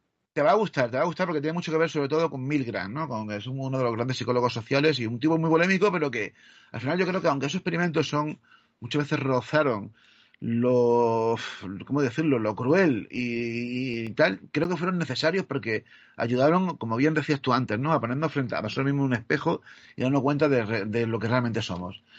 Como eso es lo que ha hecho un poco tu libro. Fíjate que bien estamos hilando eh, hoy. Hoy Como estamos eso es lo que ha hecho tu Finos, libro, finos, que- finos, finos. Estamos felices. sí.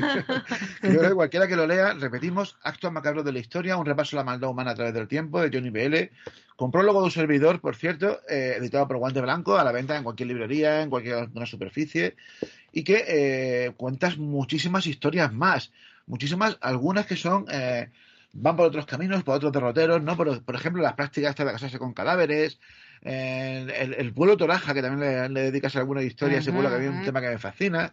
Eh, bueno, en Las fin, niñas Kumari un o, montón, o- un o montón de sobre los historias que, Inuit. como decía, que nos quedamos sin tiempo y ya no podemos hablar demasiado. Pero, ya de terminar, Johnny, sí que me gustaría que me comentes una cosa. Y yo sé que a ti te gusta mucho el, el cine de terror, eh, el terror en general. Eh, y esto es un tema que, que también te sobre esto existen ensayos, ¿eh? o sea, es una cosa que está bastante estudiada, que es la atracción eh, del mal. ¿Hasta qué punto a mí, que como a ti también, ¿no? y a Raquel también, ¿no? que nos gustan ese tipo de, de- ese género de terror, y especialmente incluso algunos, ¿no? como por ejemplo los slasher, o los, o los psicópatas, por ejemplo, los psico-killers, que son habituales protagonistas de este género, o cuando no está tratado como terror, sino como drama, Pero es que eso... pero hasta qué punto nos atraen estos personajes, ¿no? Incluso son capaces de enamorarnos, ¿no? Yo recuerdo no hace mucho tiempo que vimos la serie de Aníbal, la serie que hicieron sobre Aníbal Lecter, Sí, en el que la propia Raquel decía que le seducía el personaje, sí, ¿no? me encantaría que me hubiera comido Un una algo, parte ¿no? del cuerpo, no así con él, una, bueno. escena así, algo, algo que pudiera prescindir de ello, A mí me llama pero mucho la tener atención una que, nos, velada que nos- que nos pase esto, ¿no? ¿Por qué crees que pasa esta atracción, Johnny? Pues yo creo que, que nos lo ponen así porque siempre mm, el mal mola. Quiere decir, el, el- bien es aburrido, el bien e- es, cotidiano, el bien es una mierda. Entonces el mal mola. Y siempre cuando vemos un slasher, pues siempre el malo es, es el guapo, es el que tiene armas, es el que está escondido, es el que tiene superpoderes, y los buenos, pues son los que, los que mueren. Entonces yo creo que, que la atracción del mal te la ponen ahí para, para, para molar. Y, y tampoco hace falta irse al slasher ni demás, porque, por ejemplo, eh, ahora que se ha puesto muy de moda la serie esta de, de Dahmer, que aquí ya Claro. quizá habría que hablar de algo más serio, porque no es ficción, porque él ha sido un asesino real. Entonces, hay que valorar si esta serie de Dahmer te le están romantizando a- al, al personaje o te están poniendo las cosas como son o te le están suavizando, porque yo sí que es verdad, y ya no hablo de post que haya visto en redes sociales, yo este Halloween en alguna fiesta he visto a gente disfrazada de Jeffrey Dahmer. Claro. Enton- entonces ya no estamos hablando que estoy disfrazado de Drácula, que es el malo, estamos hablando que estás disfrazado de un caníbal asesino de muchachos, ¿sabes? Sí. Que, que ya es algo completamente distinto, creo. Claro, Ya, pero a ver, la, la serie, yo creo que la hemos visto, tú creo que también la habrás visto, imagino.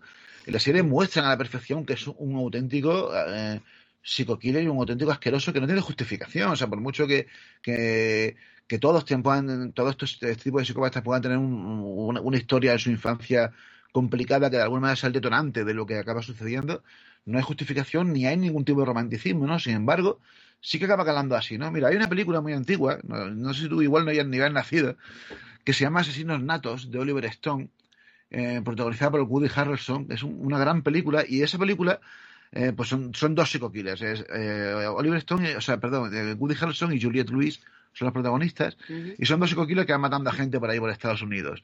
Y la película es brutal porque se acaban convirtiendo, retrata cómo se acaban convirtiendo en estrellas de masas.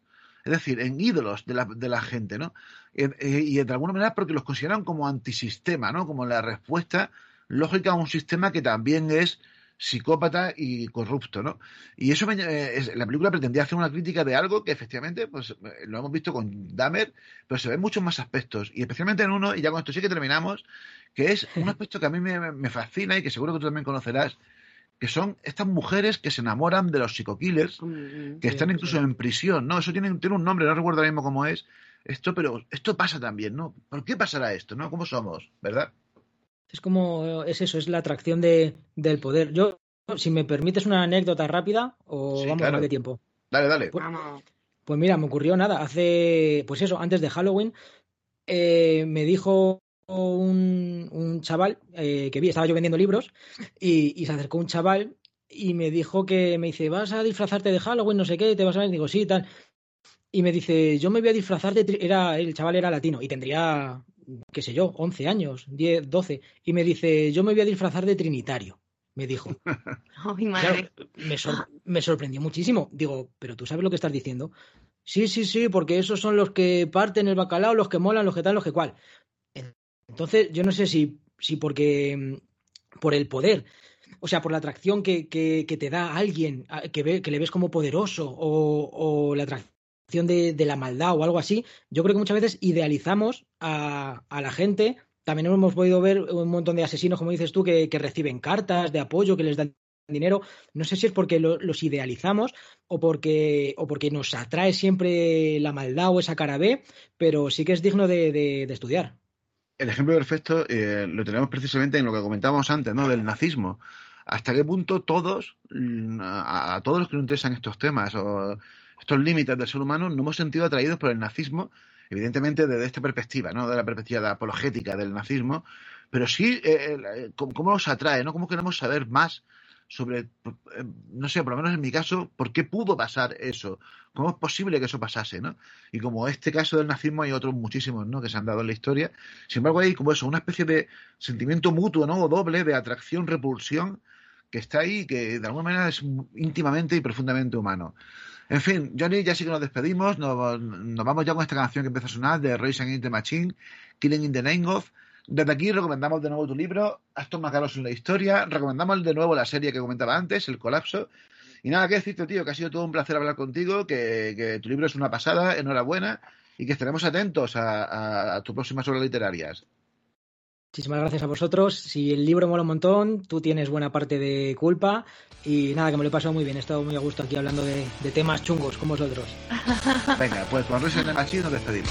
Hasta la semana que viene, fugitivos. Hasta, hasta la semana que viene. Un beso grande, Johnny.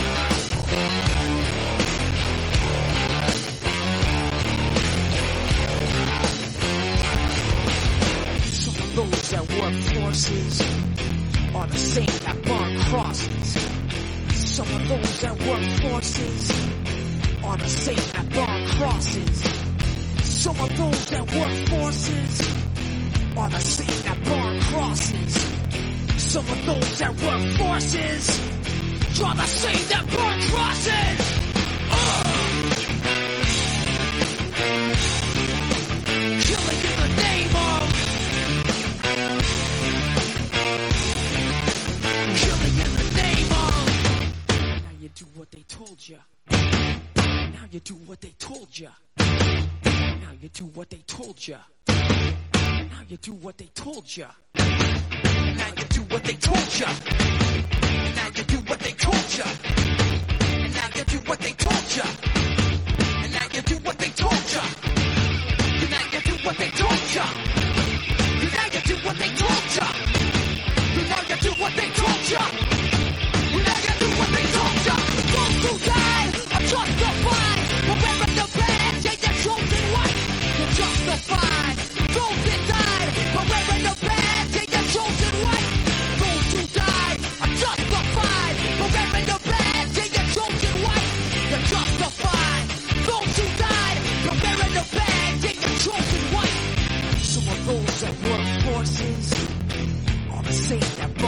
Some of those that work forces are the same that brought crosses. Some of those that work forces are the same that brought crosses.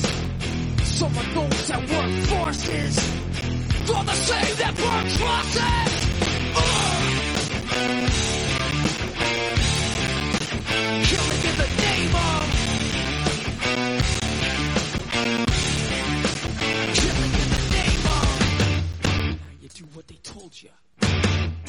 you do what they told you. Now you do what they told you. Now you do what they told you. Now you do what they told you. Under control. Now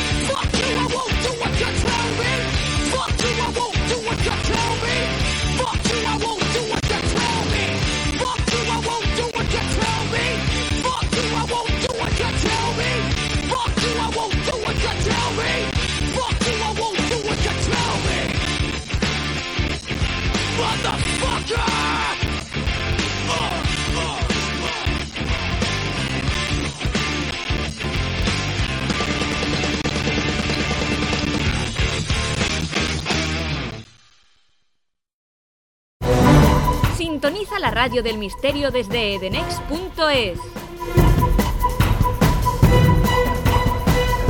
Edenex, un universo por descubrir. ¿Cómo te va lo de hacerte cómico? ¿Ya te has hecho famoso? Todavía no. Estoy trabajando en el material. No, no te sientes, va a ser rápido. Mira, me caes bien, Arthur. Muchos te consideran un bicho raro, pero a mí me caes bien. Mr. Gasly, can you tell us a scary story? Sure, kid. What do you want to hear? Something spooky. Well, who's that cat with the crooked smile? An outside bird that's spooky style. A silver pin and an old top hat. A crooked cow that he does like that. When you say his name and you shake with pride. I tell you, man, he's out of sight. He's real gone. He's real mean. El Kowalski es una de esas personas que lo tiene todo para triunfar en el mundo del misterio. Tiene juventud, tiene hambre, tiene los medios, tiene la idea y tiene ese pensamiento racional que le hace separar las cosas que nos quieren vender o los vendehumos o los farsantes de las noticias que son reales. Hace poco participé en su canal de Twitch y estuvimos hablando de, un montón de, de cositas. Y la verdad que todo fue muy ameno, muy distendido, fue como una charla entre, entre colegas. Así que hay algunos casos que los he omitido de las anteriores entrevistas porque prefería ponerlos en la versión que hablé con, con él, con el Kowalski. Así que aquí os los dejo y espero que estéis disfrutando del programa, de los actos macabros y de esta noche. Espero que estéis disfrutando en definitiva de este último programa del año de Radio Morgue.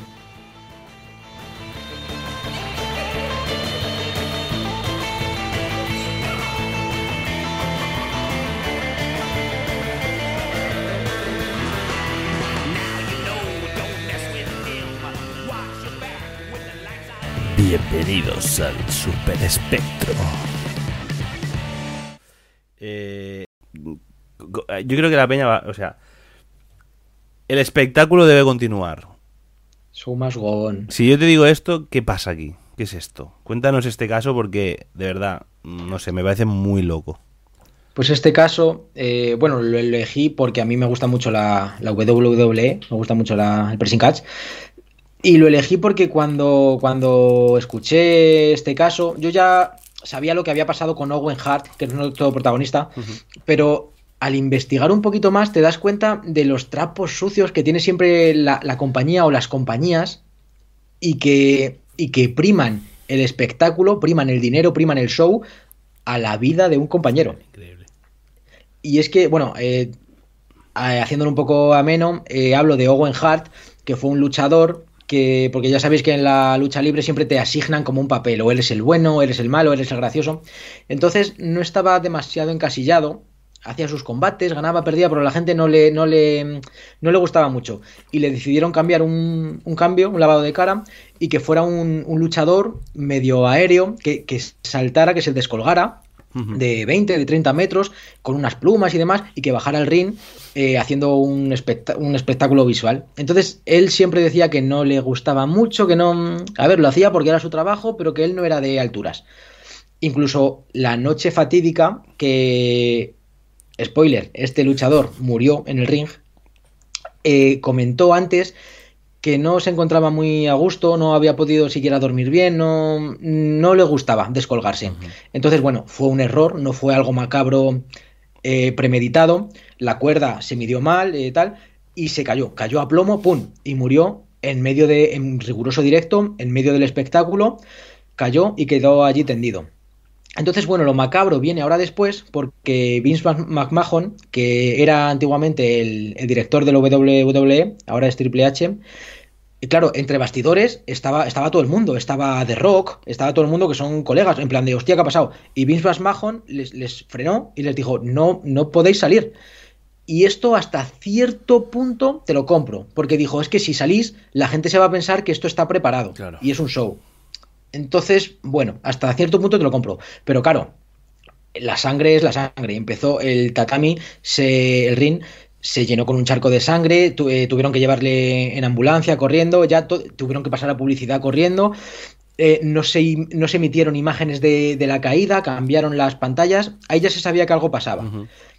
Y, y, y, se eh, murió, Owen Hart murió en la ambulancia, no llegó ni al, ni al hospital. Y entonces lo macabro fue que, claro, todos sus compañeros llorando, todos sus compañeros desconsolados, acababa de morir su, amigo en el ring, y dijo Vince McMahon esas palabras, el show debe, debe continuar, incluso al, presentador que lo retransmitía, le dijeron, Owen Hart ha muerto, entramos en directo en 3, 2, 1, ¡hala! y ahí te comes el marrón, delante de, claro, un espectáculo, un evento, y tuvieron que, que seguir con el show, hacer todos los combates programados, incluso hay testimonios de todos los luchadores que decían, Dice, yo es que estaba en shock. Dice, no, no sé cómo combatí, no sé lo que hice. Pisaban la lona y veían la sangre del compañero. Y, y, tenían que entrar ahí a trabajar obligados por un empresario. Entonces, prima mucho más el dinero que podían perder de todas las entradas a, a, joder, que se han muerto Sí, sí, un tío. un luchador de tu, em- de tu empresa, ¿sabes? Entonces es una historia un poco... Que, no, no, es que, lo, es que realmente... eh, Es que, a ver, eh, hemos de entender que la WWE es un espectáculo. Es lo que tú dices, son trabajadores, son personajes que, que se ejecutan un rol. Podríamos decir, son deportistas porque es gente preparada y se preparan, los combates son acrobacias, tal, ¿no? Es, es un deporte, pues, yo, lo consideraría un deporte, sí. Deporte espectáculo, ¿no? Es decir, no es la UFC que, si se muere uno, pues bueno, pues ha muerto. Chico, tú te has medio aquí que te revienten la cabeza. Y ahí, bueno, de, nuevo volvemos a esto, ¿no? Justificar que se ha muerto. Hay justificar, eh, bueno, sí, que de alguna manera que alguien ha, ha muerto, ¿no? En, en un evento como esto, pero es decir, en eventos tipo boxeo, kickboxing, no sé qué, algo así, ha pasado que se llevan un luchador que ha caído caos, se lo llevan al hospital y ha muerto, y los Sí. combates han seguido. Entre comillas es, diré normal, no es normal, pero Ya. entre comillas sería normal, porque en esas situaciones son deportes de contacto, de alto riesgo y puede suceder. Pero es que aquí eh, supuestamente está todo planificado, bien Claro. dirigido, coordinado, no sé qué. Es, Es, es un teatro, eh, Exacto. ellos, ellos están haciendo su papel, su teatro. es, es como eh, si en una. Si el Circo del Sol, yo qué sé, se cae uno, se estampa. Y bueno, pues da igual, que siga la movida, hostia. A mí, a mí este verano me ha pasado y, joder, la verdad que chapó por todos los que estábamos ahí porque fuimos a un, a un encierro en verano, Mm. a una plaza de toros y, eh, y un chaval murió, pero no lo sabíamos porque fue en el recorrido. Y entonces nos avisaron por la megafonía, eh, tenéis que abandonar todos la plaza. Claro, al principio la plaza abarrotada, eh, ¿qué dices? ¿Qué tal cual? Y luego ya lo explicaron, han pillado a alguien, está muy grave en el recorrido y hay que abandonar la plaza. Entonces la gente ya entendió. De- No lo dijeron, pero la gente entendió. de. Entonces se cayó todo el mundo, se fue, lo entendieron y tres días de luto y demás, porque, a ver, yo tampoco estaría a gusto sabiendo que alguien acaba de fallecer y gritando y hablando y, Y no sé fiesta y no sé qué. claro, Y de fiesta, bebiendo Es y- que tú imagínate, es que es una movida en la peña que, es- que luego se enteró y estaban ahí. Bueno, es que es, es, es demencial. De verdad, este caso me parece muy loco por todos estos componentes. qué. Yo sobre todo lo veo loco porque ya te digo, los espectadores vivían en la ignorancia Exacto. porque les taparon todo, les pusieron anuncios, pero los propios compañeros, joder. no, bueno, es que es- ¿Cómo, cómo vas a pensar tu coreografía? ¿Cómo vas a dar saltos? ¿Cómo vas a, a- a actuar? Porque ellos también actúan, Claro. eh, se pelean verbalmente. ¿Cómo vas a hacer eso? Sí, en fin. ¿cómo, cómo vas a actuar o cómo vas a interpretar? Es que, claro, Claro. al final también eh, es eso, es Estados Unidos, es el showtime máximo, es la WWE, ¿verdad? el gran espectáculo en la tele. Imagínate, no sé, el, eh, la comida de olla que les pegaron en el momento, no porque lo que sea, ¿no? Que les dijeron para que continuaran. La verdad es que es increíble y, no sé, me parece de locos.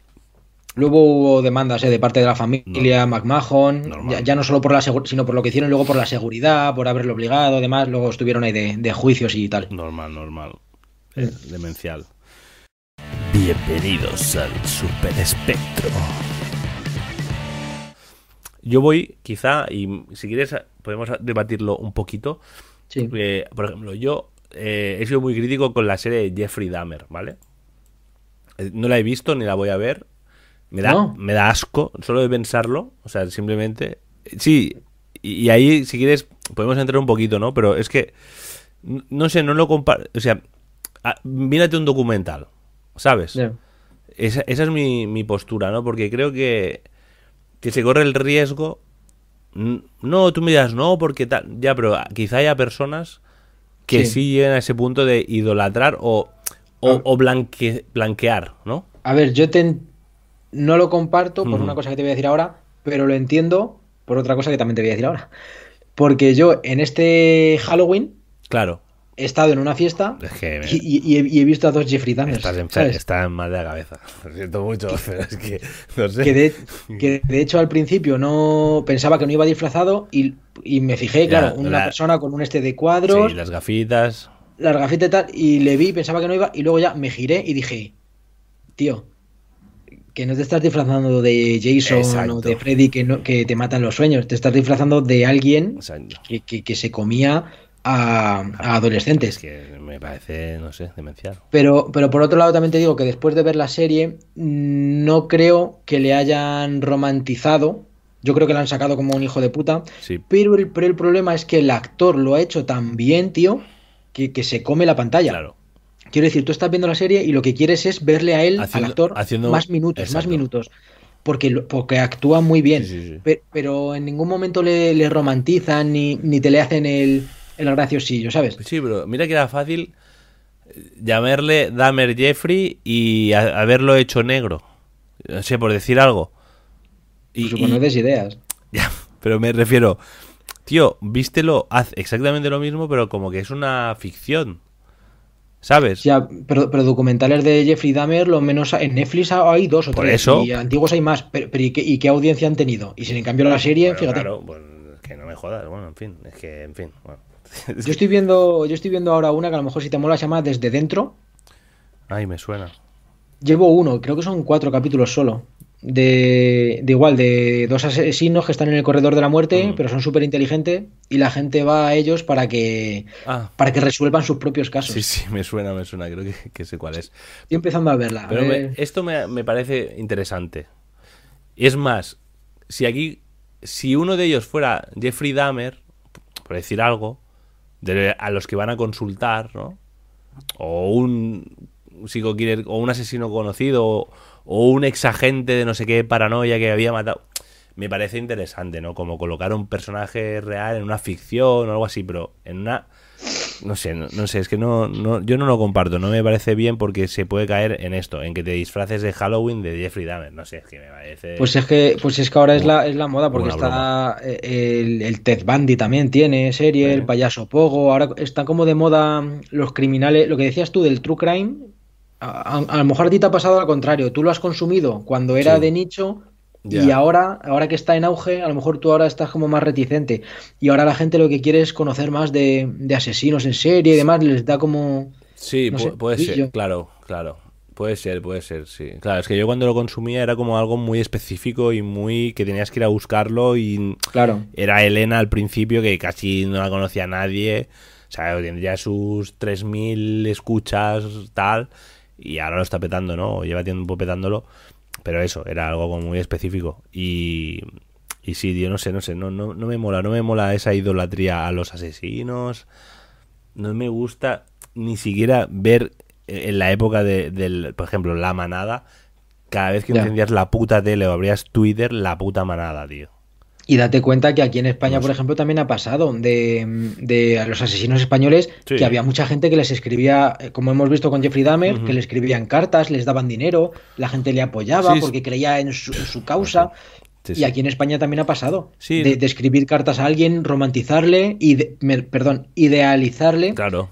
y creer que como son los, Exacto. los outsiders que están detrás de la ley, están encarcelados, pero ellos son lo- los guays, ellos son los que molan, porque son los rebeldes.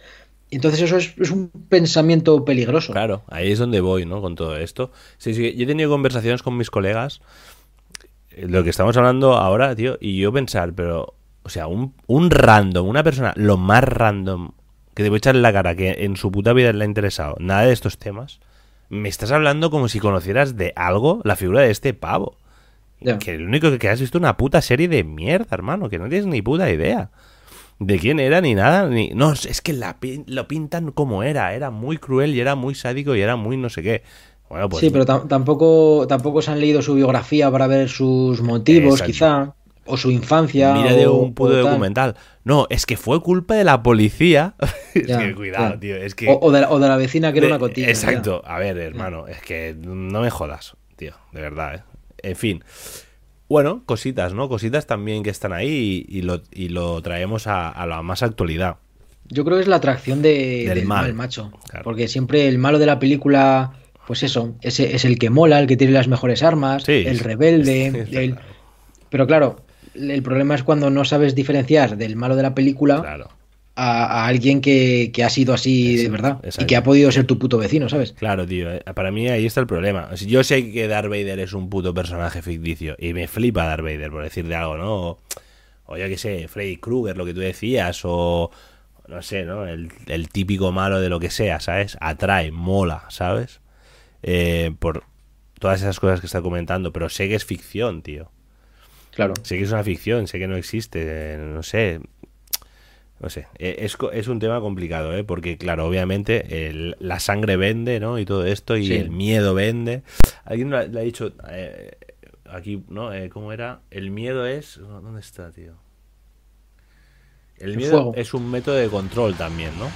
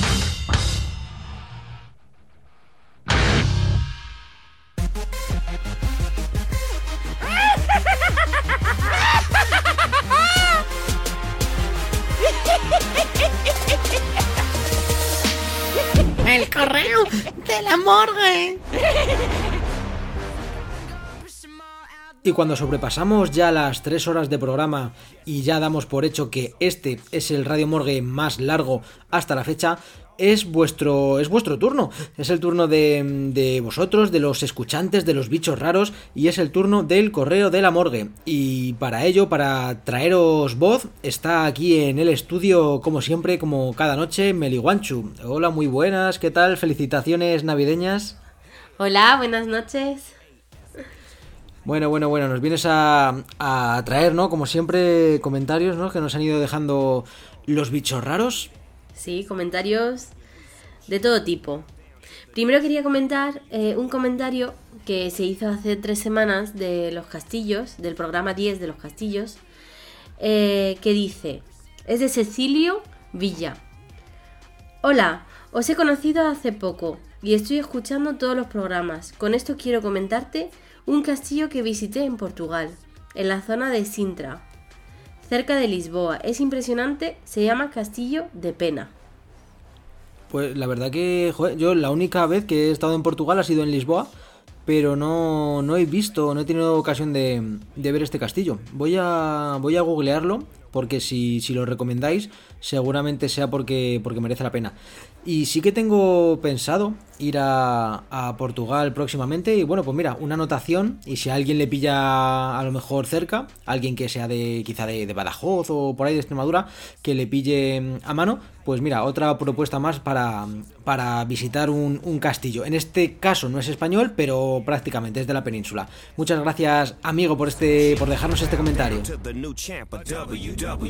Bueno, pues nada, seguimos con el de las brujas que la verdad que me parece un tema súper interesante, que dice así, Manuel Ángel Fuente, qué pena que casi no subáis programas, porque tanto, ¿por qué tanto tiempo entre uno y otro? Es verdad. Ya, sí, sé que tenéis, sé que tenéis razón, y por un lado me halaga que me digáis, joder, subir programas más a menudo, porque es un halago, porque es que estáis, que os gusta, si algo te gusta quieres que haya más. Y por otro lado, la verdad que sufro y me da un poquito reparo de no complaceros. De todos modos, sí que tengo pensado ya para este 2023 ser un poco más constante, pero bueno, no es que sea excusa, pero realmente con todas las cosas que, que tengo yo y que, y que tiene todo el mundo, todos los, los, colaboradores. Mira, por ejemplo, en este programa habéis visto que hemos estado presentando el, el libro, Mi Actos Macabros.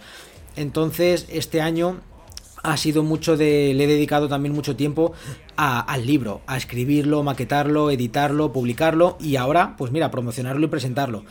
Luego también estamos liados pues, pues con el canal de YouTube, que sinceramente es lo principal a lo que me enfoco en YouTube. Y Radio Morgue lo hice como un desahogo, este podcast fue como un desahogo, como, como tener otra, otra vía de escape para tratar temas de una manera más, más amplia, más racional pero poco a poco me estoy dando cuenta que os está gustando mucho este, este podcast. Empezó un poquito como un experimento y, sí que va a haber que empezar a, darle prioridad, a, no dejar pasar tanto tiempo entre programa y programa. Pero también es que lo que me pasa es que como soy tan, no sé si decir perfeccionista, cuando hablo de un tema siempre me gusta traer a, a los mejores invitados, tocar todos los puntos de vista, eh, traer, pues eso, música acorde, películas, libros acordes al tema. Entonces, quizá eh, pierda mucho tiempo en investigación para, para traer el podcast. Pero sí, sé que tenéis razón y me gustaría ser más constante. Bueno, Vanessa Cabezuelo te dice, ¿cuánto tiempo? Qué bueno escucharos de nuevo. Aunque yo también llevo tarde, jejeje. Bueno, pues eh, muchas gracias Vanessa y un poquito en la línea de lo que decía antes. Voy a tratar en este 2023 de, pues quizás son 12 meses, pues quizás sí, subir 10 programas a lo mejor. 10, 11 lo veo demasiado, pero a lo mejor ponernos un, un objetivo de, de 10 programas mensuales. Eh, luego tenemos de un anónimo que dice, ¿cuándo, ¿cuándo se juntan cuatro frikis que no tienen mucha idea sobre el tema y sale una cara de un payaso? No, pues yo sinceramente creo que, bueno, vosotros podéis, podéis comentar lo que... Lo a, mí que... me, a mí me gustan las críticas. Me parecen mucho más... A ver, Una Sí. crítica constructiva, claro. Sí, pero creo que no tiene razón. Bueno, lo primero que no me gusta hablar con anónimos, pero bueno, a lo mejor es que no tiene... Es no- un punto, no pone anónimo, pone un punto. Bueno, a lo mejor es que no tiene ni no tiene cuenta creada en Evox o lo que sea, pero bueno, no pasa nada. A ver, eh, creo que no tiene razón porque eso de que cuando se juntan cuatro frikis, creo que en el programa de, de brujas hemos llamado a, o han participado expertos en el tema de la brujería de diferentes ámbitos, de diferentes materias y hemos tocado el tema de, de la brujería de una manera racional, de una manera de leyenda. Eh, el primer dossier que, he hecho ha sido histórico. Luego también hemos tocado cuentos, hemos tocado fantasía. O sea, creo que hemos tocado el tema de la brujería desde un montón de, puntos de vista. Y, y han venido, si no recuerdo mal, 1, 2, 3, 4, 5. Ahora mismo no lo tengo en la memoria, pero de 5 a 6 invitados diferentes.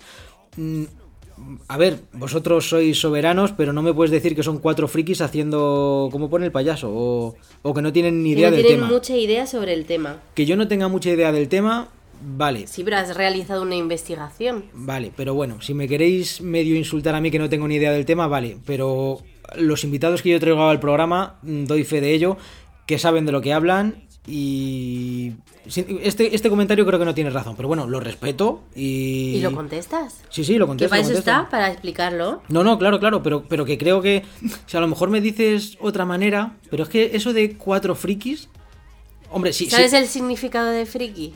si lo ha hecho por ofender, no lo ha conseguido, porque, porque Pero- sí que soy friki. Eso es. Yo, yo también me considero frikis en algunos aspectos. Sí, pero, pero yo creo que el poner cuatro frikis es a lo mejor con una intención ofensiva, yo Sí, creo, ¿no? Puede ser. Si, lo- si no hubiera puesto cuatro personas que no tienen... Sí, bueno. Bueno, a ver, que no... Frikis que- es que les gusta el tema. Y yo no lo veo un insulto. O sea, sí, No, no, somos no. frikis. ¿Y qué pasa? Sí, sí, no me he sentido insultado en ningún momento. Yo creo que no tienes razón. A lo mejor si me dices otro tema, otro programa, que no hayamos tenido idea, pero en el tema de las brujas, es que ya te digo, lo hemos tratado desde, desde Mm. todos los ámbitos. Pero bueno, ahí- esa es la impresión que le ha dado a él, lo respeto, lo respetamos y, y lo acatamos. Sobre todo, me gustaría saber en qué temas piensa que no, hemos, no tenemos mucha idea. Me gustaría saberlo, pero bueno. Seguimos con el siguiente. Sergio, buen programa el de hoy. Ya casi no me acordaba de vosotros. Buenos colabor- colaboradores, sois grandes. Bueno, pues... Espera, que te dice? ¿A que Postdata. sigue, Sí, en otro comentario. Postdata. Que se ponga bien, yo seré donante al fallecer porque ahora no puedo por la medicación y sé lo que es eso por familiares cercanos que lo han necesi- necesitado. Bueno, pues muchas gracias Sergio y, y gracias por, por tus mensajes de, de ánimo y, y de apoyo. Se agradecen, se agradecen. Bueno, seguimos con un anónimo que yo creo que ha hecho tres comentarios, ¿vale? Eh, primero te dice, "Fasci- fascinante, es la primera vez que te escucho y por aquí me quedaré. Bueno, pues, pues gracias. Realmente, estos son de los comentarios que más me gustan, los que, los que dicen, te he encontrado por casualidad, os he encontrado por casualidad, o es la primera vez que os escucho y me habéis gustado. Eso yo lo valoro mucho, porque yo soy mucho de, de escuchar diferentes podcasts, de probar eh, programas nuevos, para no escuchar siempre lo mismo. Y valoro mucho cuando yo escucho algo, un podcast que me gusta, le doy a suscribirme y me quedo escuchando otro programa y otro y otro a ver cómo evolucionan. Eso quiere decir que, que estamos haciendo algo bien, así que muy agradecido, la verdad. Luego, no sé si es el mismo anónimo u otro anónimo, te dice, te explicaste mal, nadie según su edad no es derecho que padezca cáncer. Eh, sí, vamos, no, no tengo en mente lo que, lo que dije. Supongo que diría algo así como que... Ah, no, dice, la palabra es cáncer, puedes decirlo. Sí, sí, sí. A ver, eh, yo sí, tienes razón. Y yo es que parece como que es una especie de tabú. Decir el nombre de esa enfermedad es como, como llamar al malfario. Tenéis razón, hay que medio normalizarlo. Y, y sí, a mí me cuesta mucho decirlo, pero bueno, tenéis razón. Y, en- y en el otro comentario que decía que... que, que, que- Te explicaste mal, nadie según su edad no es derecho que padezca cáncer. supongo que diría, es que no me acuerdo, eh, pero supongo que diría que, que al ser infantil, pues que no había derecho o algo. Sí, evidentemente, nadie tiene por qué tener esa enfermedad. Pero bueno, mm, quería decir que un niño mucho menos, porque son más inocentes, pero evidentemente sí, tenéis Nadie, razón. Nadie ni tiene. niños, ni claro, adultos, ni ancianos, claro. ni nada. Sí, sí, sí, tenéis razón. Pero es verdad que duele mucho el tema de los niños. Es que el tema infantil, a mí, por ejemplo, me duele más porque, joder, son más indefensos, no, no tienen... Pero bueno, tenéis razón, na- nadie eh, tendría por qué sufrir, sufrir eso. Esa, el cáncer. Sí, Bueno, por último dice Keiko. Hoy en día también se tachan de brujas a aquellas mujeres que sobresalen, entre comillas, en muchos campos por el mero hecho de no ser hombres. Y me doy cuenta que en 500 años el vilipendio sigue tan fresco como el día en que se fundó la diabólica Inquisición, porque de santa no tenía nada. Esto me hace pensar que esta clase de instituciones que nos han robado quizás a grandes mentes a lo largo de la historia, que podrían haber hecho que la humanidad hubiera evolucionado en distintos campos y de formas distintas. Gran programa y muy entretenido, didáctico y ameno. Se me ha pasado volando. Joder, pues, pues de eso se trata. De, pues yo por lo menos trato de que, de que sea didáctico y, y que no, y que no sea un tostón, que no sea ahí una, una cátedra. Joder, pues muchas gracias, sobre todo por tomarte tu tiempo para escribir tanto. Y sí, completamente de acuerdo contigo. La Santa Inquisición, mal llamada Santa, Santa Inquisición, nos, nos robó, nos ha robado y nos sigue robando, ya no la Santa Inquisición, pero sí que, sí que la Iglesia. Y bueno, eso ya también va un poquito de eh, las creencias de cada uno, la, la fe que procesen, eh, las convicciones religiosas. Pero, pero sí, en cuanto al tema de, brujería y de caza de brujas, y sobre todo hoy en día, ¿eh? porque hoy en día todavía se siguen, se siguen cazando brujas y hay que tener en cuenta de que ellos, la Santa Inquisición, hablaba en nombre de Dios, pero es que ya desde mucho antes de, de que existieran, ya en el Pentateuco ya se decía que, que acabarás con, con las brujas, matarás a las brujas, o sea que desde remontándonos siempre hemos o, han estado, eh, ¿cómo decirlo? afianzando unas convicciones que les han sido dadas. Eh, a ellos les han dado unos mandamientos, acabarás con la, con la bruja, acabarás con la mujer eh, que es diferente. Y, eso ha ido extrapolándose generación tras generación y, y pues sí, maltratando a, mujeres con esos pretextos. ¿Algo más por ahí? De momento no tenemos ningún comentario más. Pero si hicieran algún comentario, yo estoy aquí para leerlos cuando haga falta. Ojo, aviso. Lo que sí me he dado cuenta es que tienes a muchos seguidores nuevos. Y es algo que me ha, me ha llamado la atención. Por eso quiero decir unos datos que es que durante este año en iVox has subido eh, de eh, suscriptores. Hemos, como- hemos subido. hemos subido todos en 830 nuevos suscriptores. Sí, la verdad que, bueno, no es, eh, me parece muchísimo. no es para fliparse, pero bueno, los datos están ahí. Ah, Sí, hombre, tampoco está mal sacar pecho, de decir, joder, estamos haciendo un proyectito a pequeña escala, estamos ahí currándonos las cosas, pues joder, cuando van saliendo los números, yo, yo veo bien que, que se diga, no por fardar, sino por, joder, pues enhorabuena también por, por nosotros, ¿no? Claro, hombre. Yo lo veo guay, que Hombre, me parece 830 830. suscriptores con 6 nuevos episodios y 5.074 escuchas.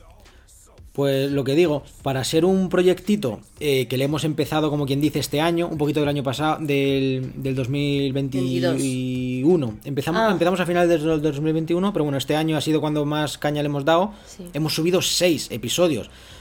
Vale, pues mira, a día de hoy, de hecho, no llegamos a los 1000, pero creo que estamos en 990 o por ahí. Quizá cuando estéis escuchando esto ya seamos 1000 bichos raros. Para mí es, es todo una locura que mil personas escuchen este, este, este, este, este maldito podcast que está hecho en, en un estudio casero, harapiento y, y lleno de telas de araña. Y, sobre todo que comentéis para decir que estáis esperando al, al siguiente episodio. Así que nada, yo por mi parte seguir con humildad, pasito a pasito, y escuchándos, sobre todo. Si vemos que hay cosas que no os gustan, que no os atraen, pues bueno, eh, también para eso estáis vosotros, para, para ser la voz. Bueno, yo estos comentarios me animan un montón, me encantan. Y bueno, yo os animo a todos a seguirnos también en Instagram, en radiomorgue.podcast, eh, donde nos podrás seguir más de cerca. Sí, ahí colgamos algunas fotillos, eh, pistas de los programas que, que están por subirse. Y bueno, pues una red social en la que estamos un poquito más, más pendientes. Pues algo más, Meliguanchu, que nos estamos yendo a un programa súper largo. Nada más que decir. Pues nada. Por mí, corto y cambio. Pues ala, felices fiestas, cuidado con los excesos, próspero 2023. Eso, feliz año nuevo.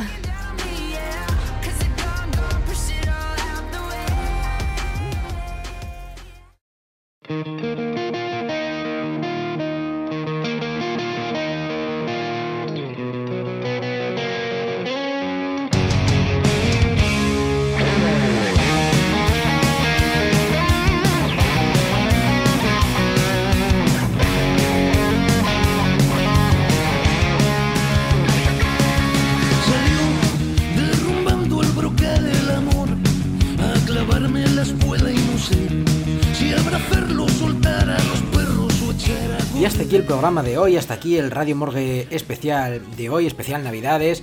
Espero no haberos aburrido demasiado, es el programa más largo hasta la fecha, pero creo que era bastante interesante conocer los puntos de vista que han tenido la gente que, ha leído mi libro y, cómo tratan, cómo asumen, cómo asimilan ellos todo lo que yo he escrito.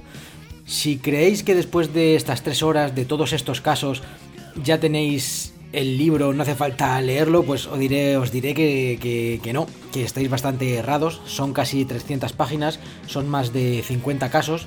Y sí que os puedo decir que, que aquí en todas estas entrevistas solamente hemos arañado la superficie ya que el libro está lleno de, de datos, está lleno de reflexiones, imágenes, QRs, mapas.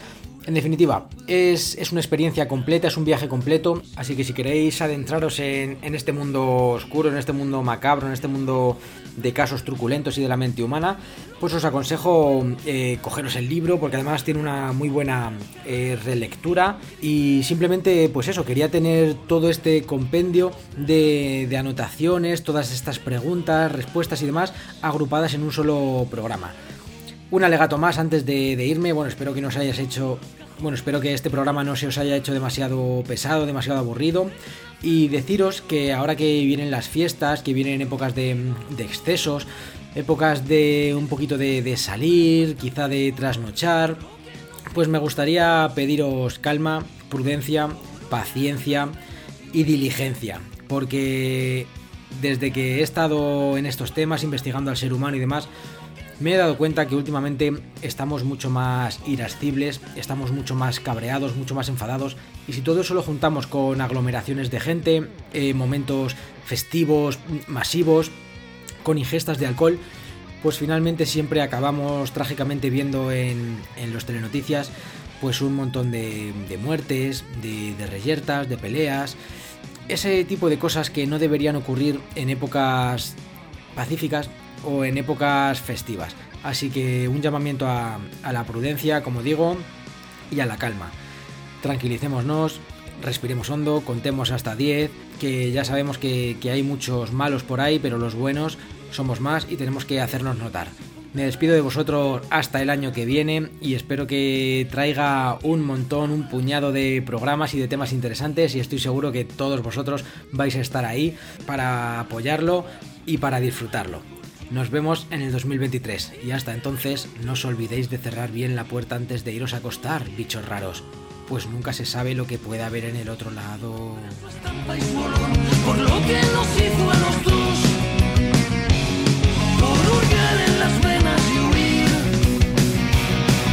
Por cada patada que dio el corazón, por todo lo que por tinta que le